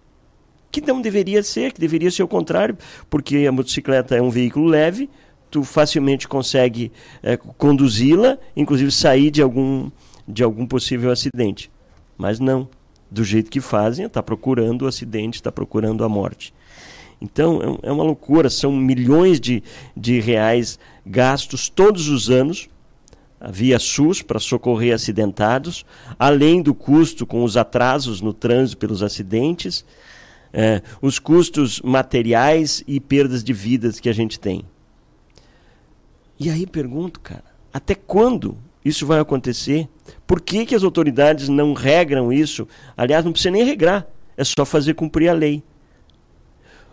A, a população precisa de leis rígidas e que elas sejam aplicadas todos os dias, para que o ser humano tenha um mínimo de civilidade. Do contrário, vira uma bagunça. Se a gente deixar cada um fazer aquilo que quer e andar do jeito que quer, cara, não vai ter controle mais isso. Então, está na hora de as autoridades começarem a fazer valer a lei também para os motociclistas. Nada contra motociclista. Pelo contrário, tem muita gente boa trabalhando, ganhando pão, fazendo o seu trabalho no dia a dia. Mas tudo contra aqueles que não respeitam e aproveitam esse vacilo da autoridade para cometer exageros. E aí acabam perdendo a vida, envolvendo outras pessoas que daqui a pouco não tem nada a ver com aquilo naqueles acidentes. Esse dinheiro todo gasto, todo ano para socorrer, para levar para o hospital, para fazer com que essa, esse acidente saia de lá, libere o trânsito e tal, esse dinheiro é nosso. Nós que pagamos a conta disso com o nosso suado, surrado imposto que é pago em cada compra que cada um faz.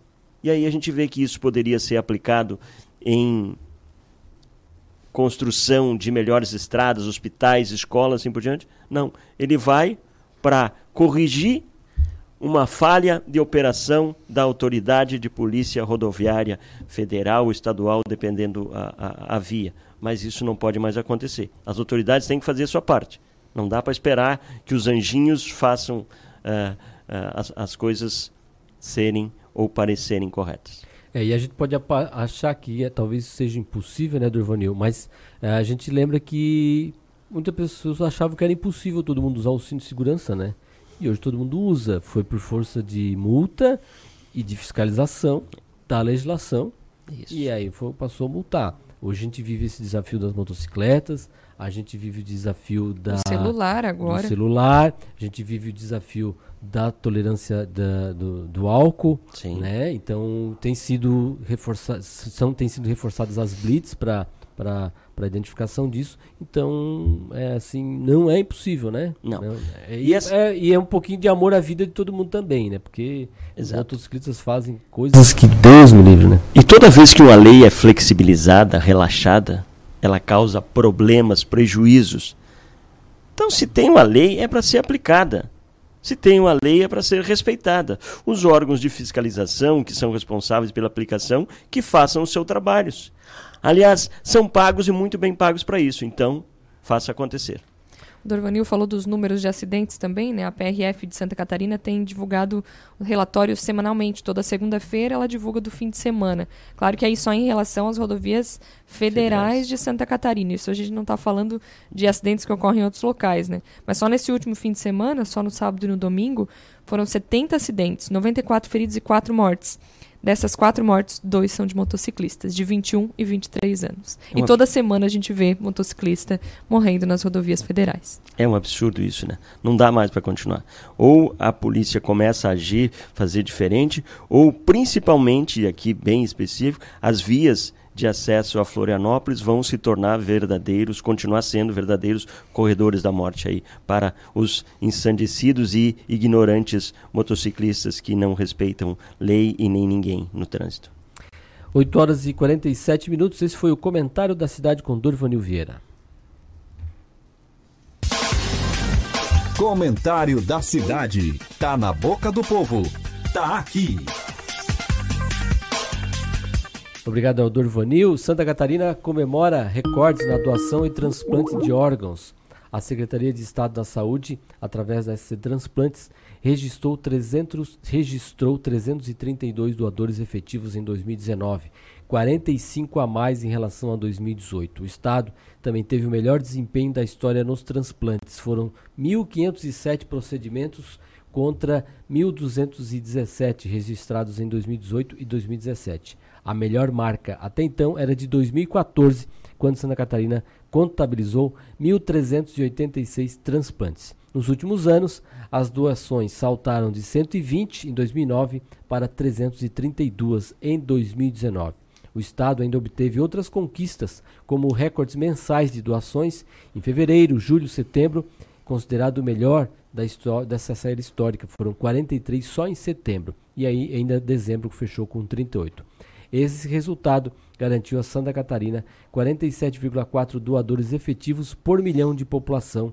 Para que se tenha ideia de que isso representa, a Espanha registrou 48,9 para, para a população em 2019, sendo que o país europeu é o líder mundial em doação de órgãos há 30 anos. Então, Santa Catarina chegando aí no patamar eh, eh, dos, dos líderes mundiais. E em Criciúma, Rafael, na próxima segunda-feira vai ter o primeiro pit stop ecológico do ano. Materiais que não têm mais utilidade poderão ser descartados no pit stop ecológico, projeto idealizado pela Fundação do Meio Ambiente de Criciúma, FANCRI, e o governo municipal em parceria com a Hackley Limpeza Urbana. A primeira edição de 2020 do evento vai ser realizada então na segunda-feira, dia 27, no Centro de Educação Ambiental, o CEA, no Parque Ecológico José Milanese, que é localizado no bairro Minunião, das 9 horas da manhã até as 4 horas da tarde. O objetivo é conscientizar a população sobre o descarte correto dos materiais que perderam a serventia. Segundo a presidente da FANCRI, Anne Kesselin é um dia em que a FANCRI vai no bairro com a equipe, com tenda, para recolher os materiais inservíveis, lixo tecnológico, pneus, lâmpadas, pilhas, baterias e móveis. A ação, a partir de agora, passa a ser realizada todos os meses em diferentes bairros do município. O Pit Stop busca informar a população e incentivar reflexões sobre a preservação do meio ambiente. A FANCRI lembra também que possui um ecoponto, onde é possível descartar objetos que não podem ser jogados no lixo comum. O espaço está localizado na rodovia Jorge Lacerda, no bairro Sangão. 8 horas e 51 minutos, a gente vai para uma breve pausa e volta na sequência aqui no programa para conversar sobre um projeto educativo uh, que traz um aprendizado de maneira muito mais atrativa. Né? Já voltamos.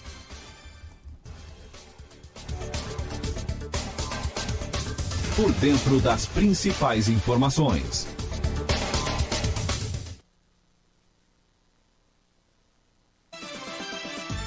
Oi, pessoal, tudo bem? Eu sou Eduardo Maciel e estou aqui na Rádio Cidade em Dia de segunda a sexta-feira no programa Cotidiano. Eu aguardo vocês a partir das nove e meia da manhã com muito entretenimento e conteúdo até às onze e meia da manhã. Então sintoniza aí 89.1 FM e segue a gente no youtube.com barra Rádio Cidade em Dia para assistir todos os nossos conteúdos. E não esquece de acompanhar as nossas redes sociais, arroba Rádio Cidade em Dia no Facebook, Instagram e Twitter. Rádio Cidade em Dia. Conteúdo de qualidade no ar e na palma da sua mão.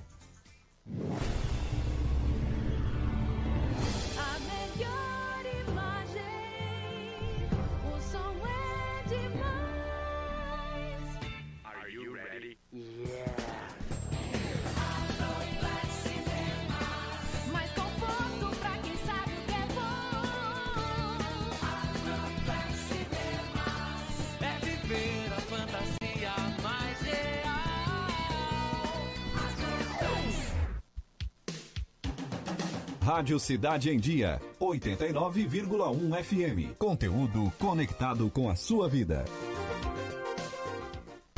A melhor forma de se evitar a dengue é combater os focos de acúmulo de água, locais propícios para a criação do mosquito transmissor da doença. Para isso, é importante não acumular águas em latas, pneus velhos, vasinhos de plantas, jarros de flores, garrafas, caixas d'água, tambores, lixeiras, entre outros. A prevenção é a única arma contra a doença. Faça sua parte e mantenha a cidade longe do mosquito da dengue. Uma campanha Grupo Catarinense de Rádios.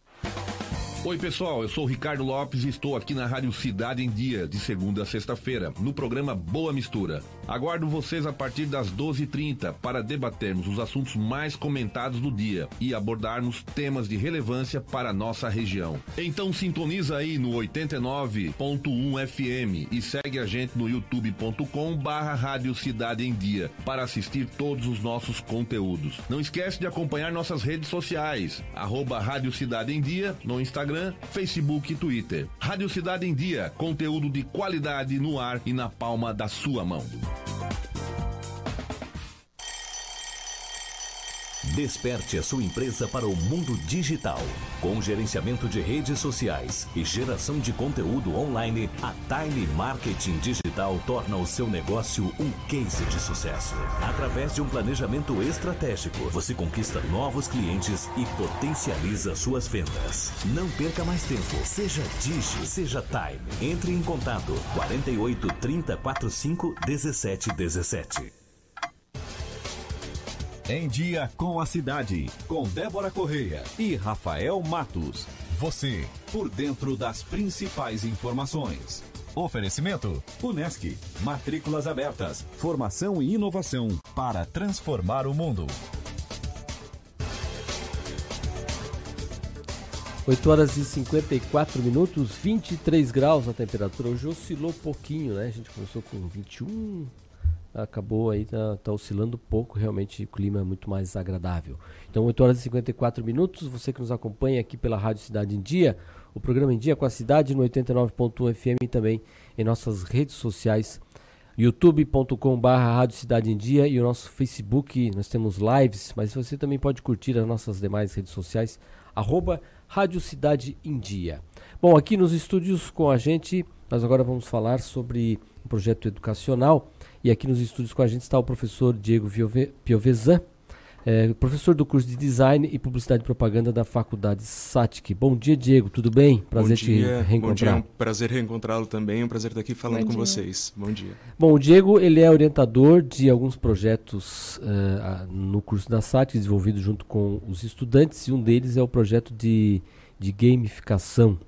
É, pode explicar melhor o que, que, é essa proposta, o que, que, é esse projeto, professor? Claro, claro, é um prazer. A gamificação já é um assunto que eu venho estudando desde a época do doutorado, já há mais de cinco anos, e uh, nós emplacamos um projeto de pesquisa lá na faculdade SATIC para trabalhar a gamificação com os alunos e com a parte educacional. Gamificação nada mais é do que a utilização de práticas de jogos, características de jogos para uso no dia a dia, do que não é um jogo.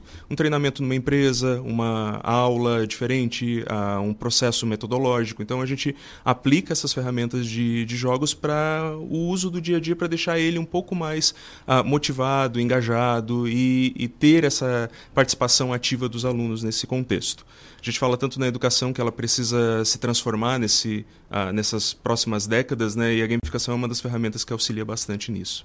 E vocês têm desenvolvido é, a gamificação e já colocado ela em prática em uhum. algumas situações? A gente uh, tem há mais tempo sendo, eh, está há mais tempo sendo desenvolvido no curso de design, né, que é onde a gente uh, aplica também como disciplina. Então, dentro de algumas disciplinas que eu leciono e outros professores lecionam, a gente já vem utilizando a gamificação como uma ferramenta uh, no dia a dia da sala de aula.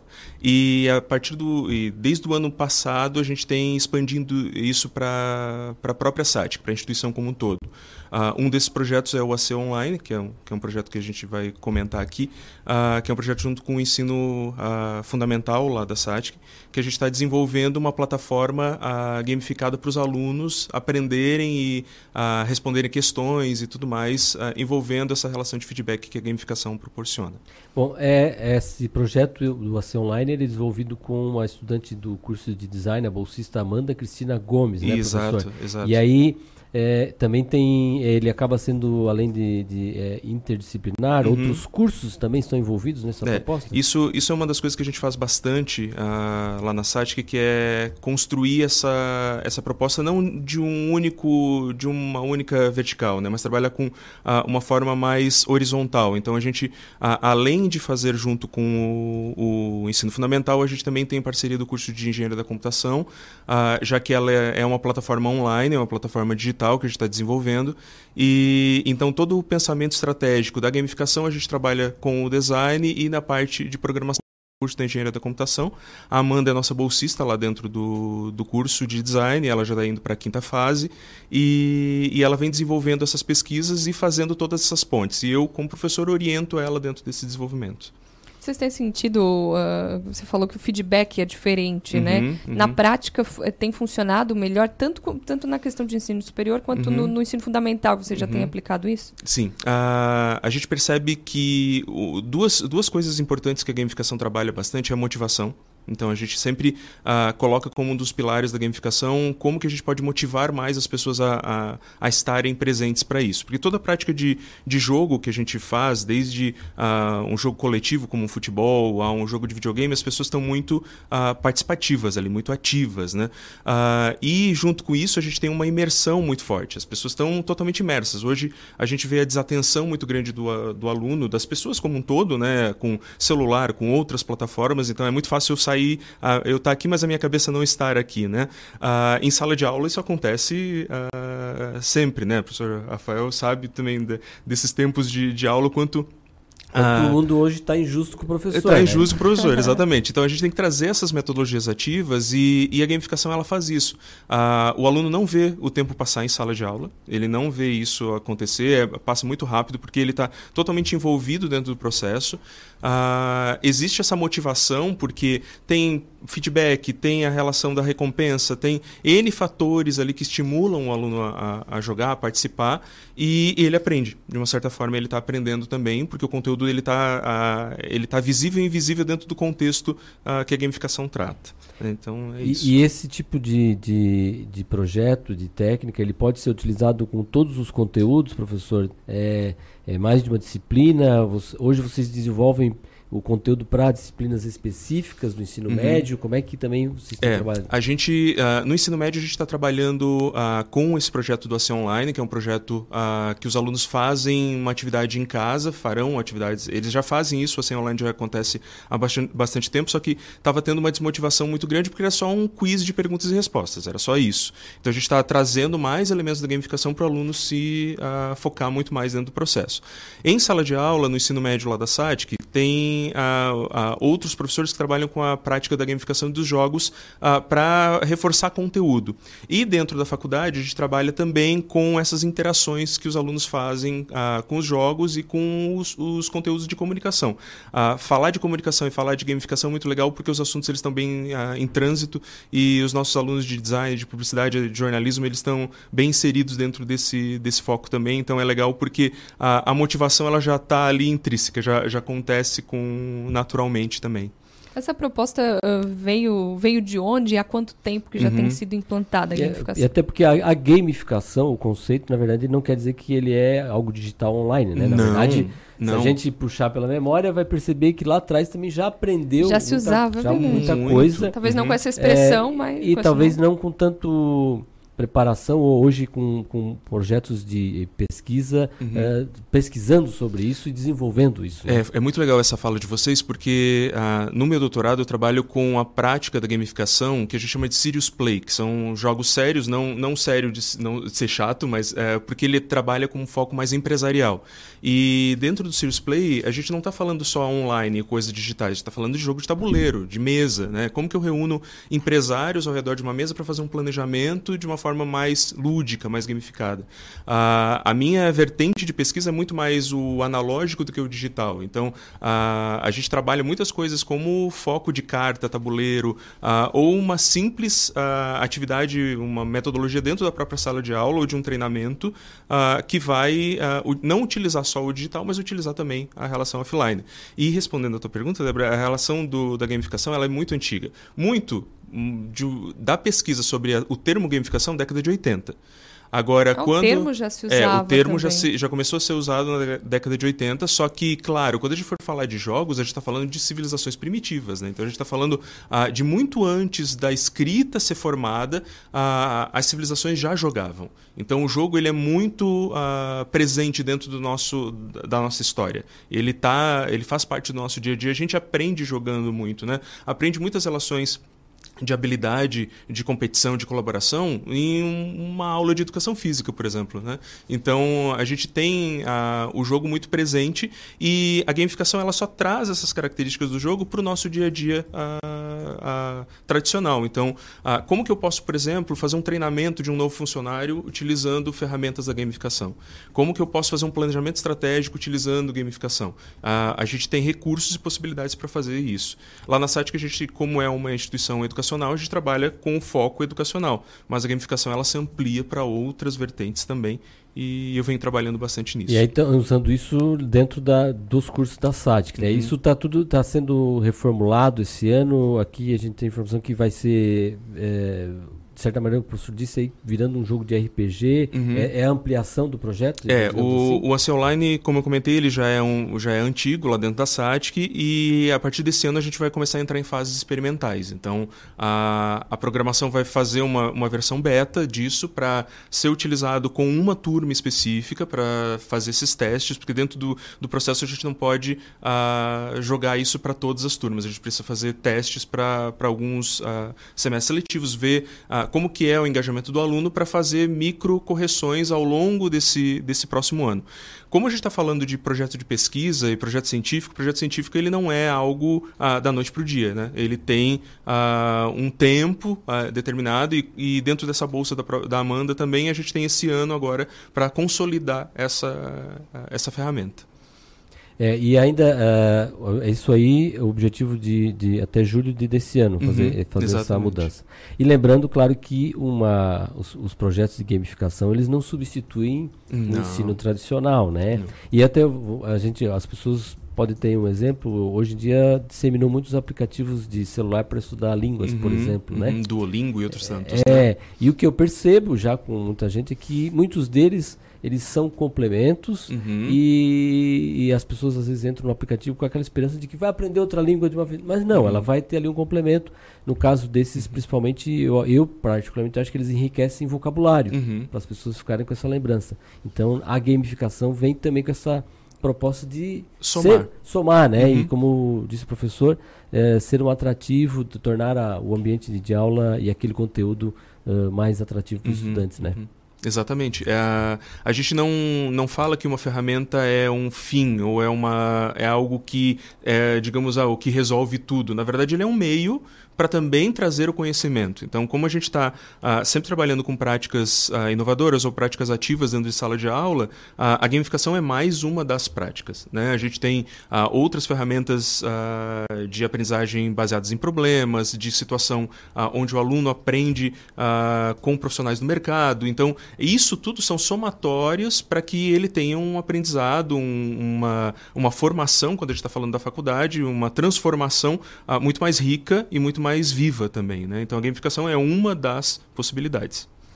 Bom, professor Diogo Pavezan, professor aqui dos cursos de Design e Publicidade e Propaganda da Faculdade SATIC, conversando com a gente sobre o projeto de, de gamificação que é desenvolvido dentro da escola. Professor, muito obrigado pelos seus esclarecimentos, pelas suas informações e sucesso no, no decorrer aí do desenvolvimento do projeto. Obrigado, um excelente ano para todos vocês também. Obrigada. Obrigado. 9 horas e 6 minutos, esse professor Diego. A gente segue aqui com mais informações dentro do nosso programa. É, informação sobre o orçamento para vagas no concurso federal de 2020 está prevendo abertura de 51.300 vagas em concursos federais. O Orçamento Geral da União 2020, publicado na segunda-feira, prevê a abertura de vagas em concursos públicos nos poderes executivo, legislativo, judiciário, Ministério Público da União e Defensoria Pública da União. Isso representa um aumento de 1.400% em relação à previsão de 3.360 vagas do ano passado. Do total de vagas previstas para este ano, 45, mais de 45 mil destinam-se ao provimento e preenchimento de postos existentes que ficaram vagos geralmente por morte ou aposentadoria. O orçamento prevê ainda a criação de 5 mil aí, vagas novas, né? então 45 mil preenchimento e 5.575 vagas novas. É, o poder, poder Executivo concentra o número de vagas com a previsão de 45 mil postos e criação de 3 mil vagas nas esferas civil e militar. No Judiciário, são 1.870 vagas de preenchimento e criação de 1.417 postos.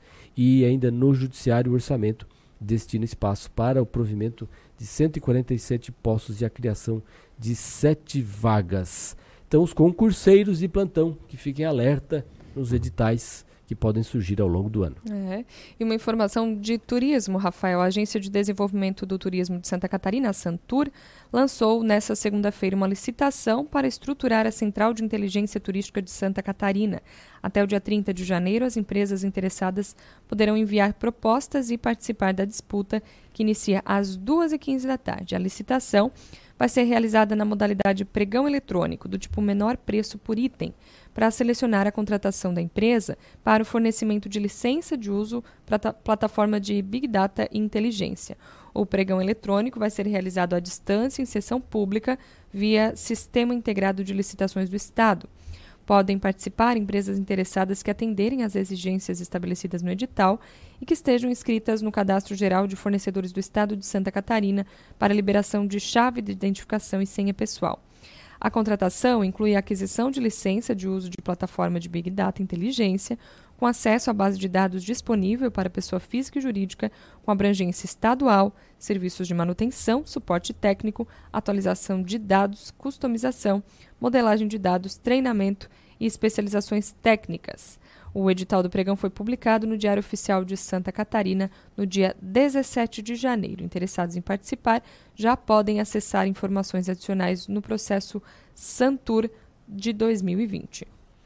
9 horas e 9 minutos, a gente vai para uma breve pausa e volta na sequência com mais informações aqui no Dia com a Cidade, pela sua Rádio Cidade em Dia. Lembrando, hoje é dia de estreia no Campeonato Catarinense. O Criciúma abre o calendário de 2020 e a gente vai também abordar um pouco mais sobre o assunto que hoje domina o esporte e a motivação aqui da nossa cidade. Mas já voltamos.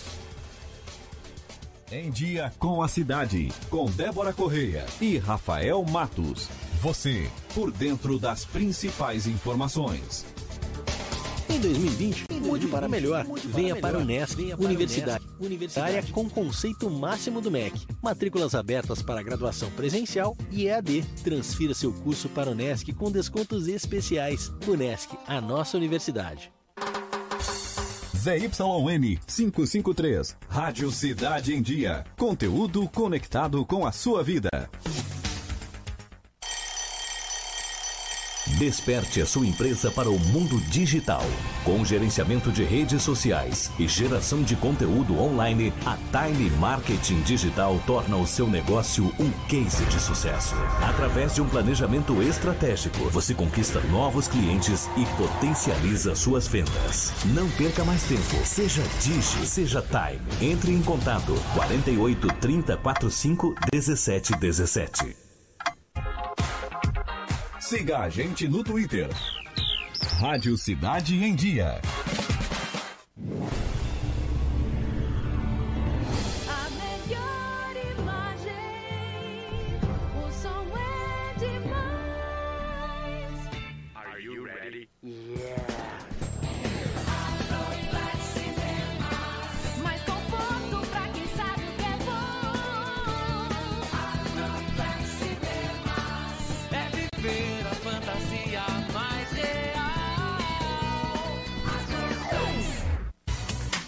Curta, comente e compartilhe a Rádio Cidade em Dia no Instagram. Arroba Rádio Cidade em Dia.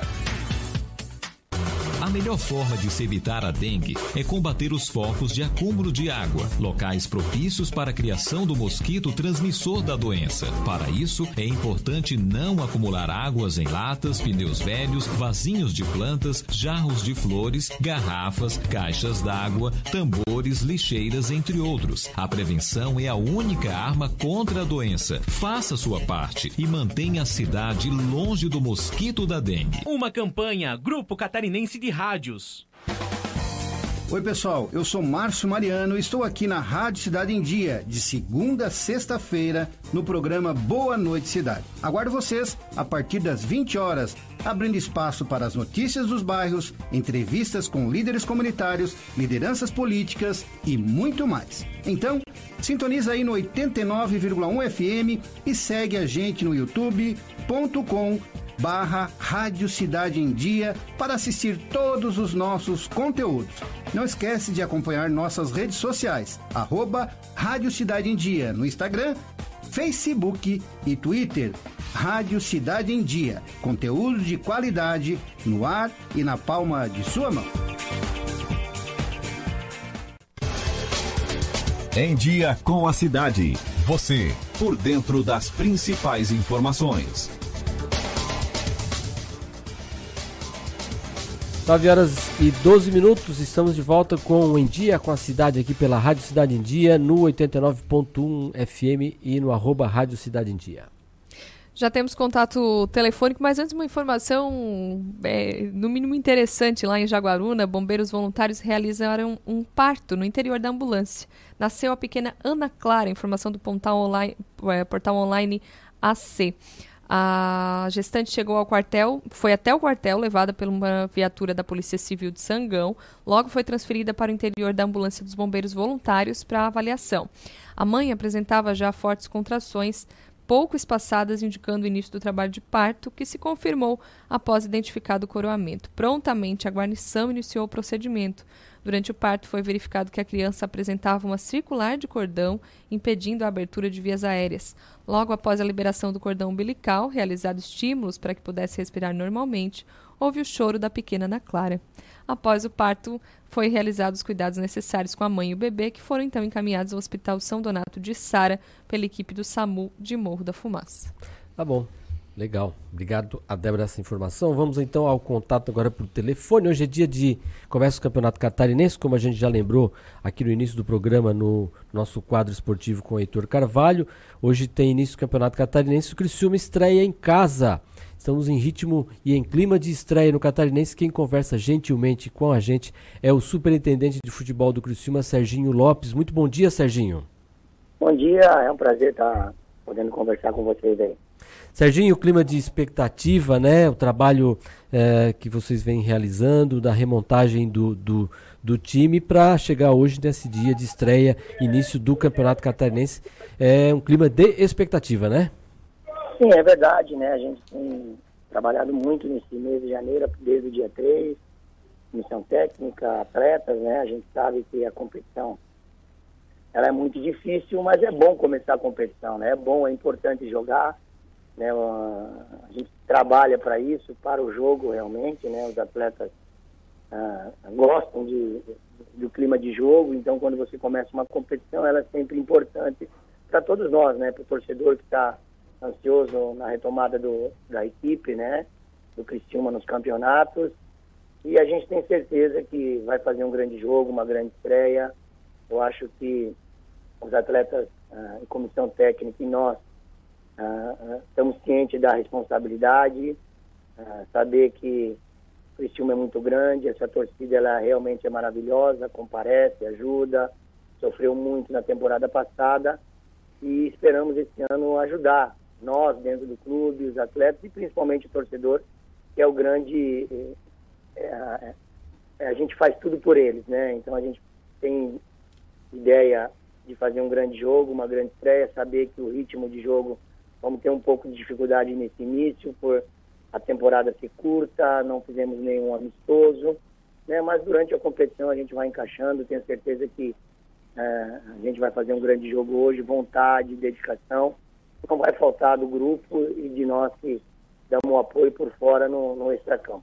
E Serginho, é um, é um primeiro jogo é, que muita gente que vai jogar ali, o torcedor tricolor não viu jogando junto, é um time misto aí de jo, é, jogadores que já estavam por aqui, de gente recém-chegada. Como é que está a expectativa para esse entrosamento também dessa equipe nova, né, que entra em campo pela primeira vez junta?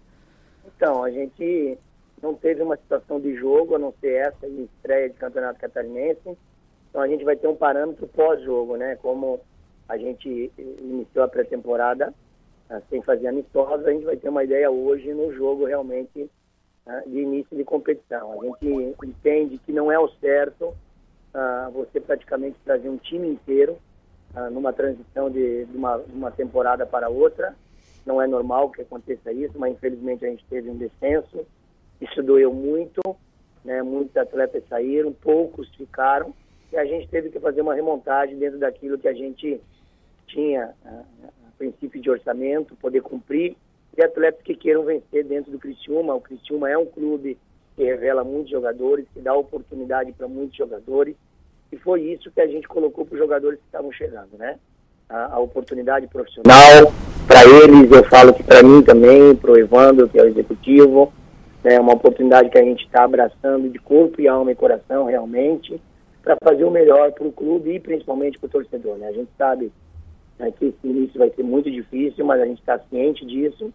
A gente tem o Campeonato Catarinense com 10 equipes, é, com jogos muito difíceis, mas a gente vai jogo a jogo, entrosando a equipe, pegando confiança, né, trazendo o torcedor para o nosso lado. Só tem um jeito de trazer o torcedor, é, é vencendo jogos, né, mostrando que realmente dentro de campo os atletas querem vencer com um jogo de intensidade alta, dedicação, determinação, para que a gente possa durante a competição chegar no objetivo que na primeira ideia, na primeira fase é chegar entre os oito, né, com uma classificação próxima aí do G4 para decidir em casa. Eu, eu particularmente conheço muito bem essa, esse modelo de competição, porque na base era assim. Em muitas oportunidades eu fiquei em sexto e peguei o, o, o terceiro e classifiquei para uma semifinal. Então, a competição de primeiro momento, ela é turno único, poucos jogos, tem que fazer pontos para estar na frente da, da, da tabela. E depois no mata-mata é dois jogos totalmente distintos, é uma outra competição, né, que você tem que estar muito bem no, no primeiro jogo, principalmente, para depois é, buscar uma classificação ah, para uma semifinal e, e objetivo final tentar chegar numa final no Campeonato Catarinense, mas isso pensando jogo a jogo. Tá ok, então, Serginho Lopes, superintendente de futebol do Criciúma, muito, muito obrigado por sua participação fica aqui o convite né, para o torcedor então acompanhar a partida de hoje à noite, estreia em casa do Criciúma no campeonato. Nesse primeiro turno, nessa primeira fase, são quantos jogos em casa, Serginho?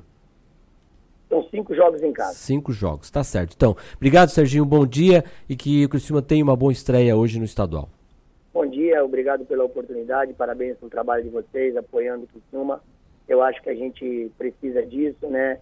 Eu acho que o Criciúma uh, é de todo mundo, sempre fala a gente está de passagem, a gente quer deixar uma, uma boa imagem, um bom trabalho, o clube fica, uh, praticamente o pessoal da imprensa que está aí nos apoiando que nem vocês, gosto muito do Criciúma, esperemos que a gente possa fazer uma, uma tabelinha aí, todos nós juntos, imprensa, torcida, uh, departamento de futebol, atletas, uh, e que todos possam ir bem nessa temporada. Ok, muito obrigado. 9 horas e 20 minutos, então, esse foi o Serginho Lopes, superintendente de futebol do Criciúma. Hoje tem estreia do Criciúma no estadual, a partir das 7 horas da noite, Criciúma e Concórdia. Ingressos ah, para arquibancada no valor de 40 reais, mas também tem a campanha de sócios. Ah, hoje, no, meio, no programa Central do Esporte, 11h30, o Heitor Carvalho também vai receber ah, o diretor de marketing do Criciúma uh, e o Júlio Remor e também vai detalhar um pouco mais sobre a expectativa do campeonato e também um pouco aí a respeito dos uh, planos para os sócios, né? Por isso que o valor do ingresso é 40 reais, mas tem os planos de sócios aí. Mudou para, bastante coisa ali, o plano, plano, porque o campeonato Muita gente é ficou confusa também. É, e o campeonato ficou curto, né? Como disse o Serginho, são a gente confirma hoje tem hoje mais quatro partidas nesta fase, classificando entre os oito primeiros. Aí tem mais campeonato pela frente, mas também não são muitos jogos. Campeonato catarinense curto, mas vai lembrar que plano de sócio também vale aí para ao longo do ano. Depois tem a série C que a gente torce que também espere que seja longa, né? O calendário longo para o Criciúma É. poder ah, ah, retomar o caminho da série B. Bom, e, e falando em Criciúma, tem, tem ainda promoção da Tigre Maníacos e todos os dias que eu passo lá, finzinho de tarde, ou no meio da tarde estou passando para fazer pauta, tem é, bastante gente ainda na loja zerando a, a, a Tigre Maníacos. E, aliás, fica a promoção até final agora do mês de... Mais uma semana, né? Final do mês Mas de hoje o janeiro. Criciúma já joga com o novo Já uniforme, joga com o né? novo uniforme, não O está disponível para venda Garra ainda. 91, mas ainda não disponível para venda ah, final do mês. Eu foi o que eu vi aqui no, no programa do Central Carvalho, do Central do Esporte, né, com o Heitor Com o Carvalho. Heitor Carvalho. É, que no final do mês é a previsão que tenha o material, vai ter uma, inclusive no, no mês de fevereiro vai ter uma loja nova, uma reformulação repaginar, né? da loja para isso, né? 9 horas e 22 minutos, vamos com uma nova participação do nosso repórter Cidade. Repórter Cidade. A informação direto das ruas. Repórter Marcelo Debona conversa com a gente por telefone, direto do Terminal Central de Criciúma. Marcelo. Isso, estou aqui no Terminal Central de Criciúma, em frente à Associação Criciumense de Transporte Urbano, a CTU, e hoje está completando uma semana do recadastramento e do cadastramento de alunos que podem ter direito a pagar meia passagem e é preciso fazer o cadastramento de novos alunos ou o recadastramento de quem já é aluno e tinha a carteira no ano passado ou anos anteriores. Estou aqui com Pedro Alexandre, ele que é analista administrativo da CTU, e tem informações sobre o movimento que a gente teve nessa primeira semana e que ainda foi bem fraco. Bom dia, Pedro. Bom dia. É, realmente, nessa primeira semana, com exceção do primeiro dia, os demais dias foi bem aquém do esperado. Qual o número que a gente tem no levantamento da primeira semana aí? O movimento está bastante fraco, no momento também está bastante fraco. É, realmente, nessa primeira, nessa primeira semana, nós tivemos aí em torno de 8% a 9%, né? é, do nosso público que nós devemos atingir. Nós estamos esperando em torno aí de 11 mil estudantes, entre 8% e 9% que no momento nos procuraram. E as aulas já começam já agora no início de fevereiro, então o pessoal precisa se apressar para evitar aquelas tradicionais filas que o pessoal para a última hora acaba enfrentando. É, com certeza. Como nos anos anteriores, eh, os estudantes sempre deixam para a última hora. E uma das passa para que eles venham quanto antes, é que realmente o movimento está muito, é, muito fraco, eles hoje eles vão ficar cinco minutos e já vão ser atendidos. O que, quando antecede as filas, realmente esse tempo vai passar para cima. É algo bastante rápido. Qual documentação precisa trazer aqui para fazer o recadastramento ou o novo cadastro? O recadastramento é o cartão Criciúma Carta Estudante, comprovante de residência atual e o atestado de matrícula. Para aqueles que nunca tiveram o cartão, é o atestado de matrícula, o comprovante de residência, sendo ele menor de tem que vir acompanhado de pai, mãe ou responsável legal. E qualquer um pode fazer? Se a pessoa não pode vir, pode ser feito pelo irmão, pelo pai? Como é que funciona? O recadastramento, qualquer pessoa pode fazer. Irmão, amigo, qualquer um. Já vendo as diferenças, ele vai fazer o recadastro. Para o novo cadastro, sim. Se o pai, no momento, ele não pode ser responsável, ele vem, ele antecipa o cadastro, depois o pai faz Obrigado pelas informações, Pedro Alexandre. É, obrigado a todos e aguardamos os estudantes.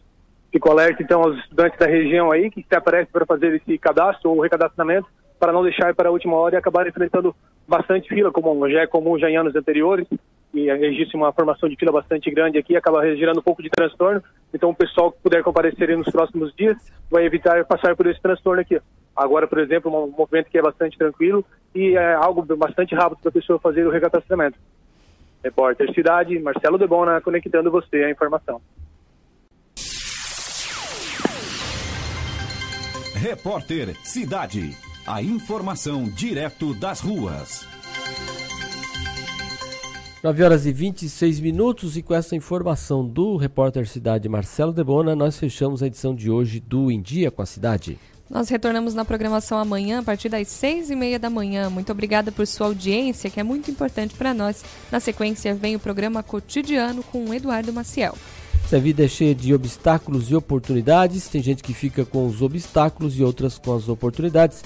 E eu agradeço a oportunidade de poder acordar todos os dias para estar aqui com vocês. A gente volta, como lembrou a Débora, amanhã, a partir das seis e meia da manhã. Até lá, tchau. Você ouviu Em Dia com a Cidade, com Débora Correia e Rafael Matos. Você, por dentro das principais informações. Oferecimento: Unesc. Matrículas abertas. Formação e inovação para transformar o mundo.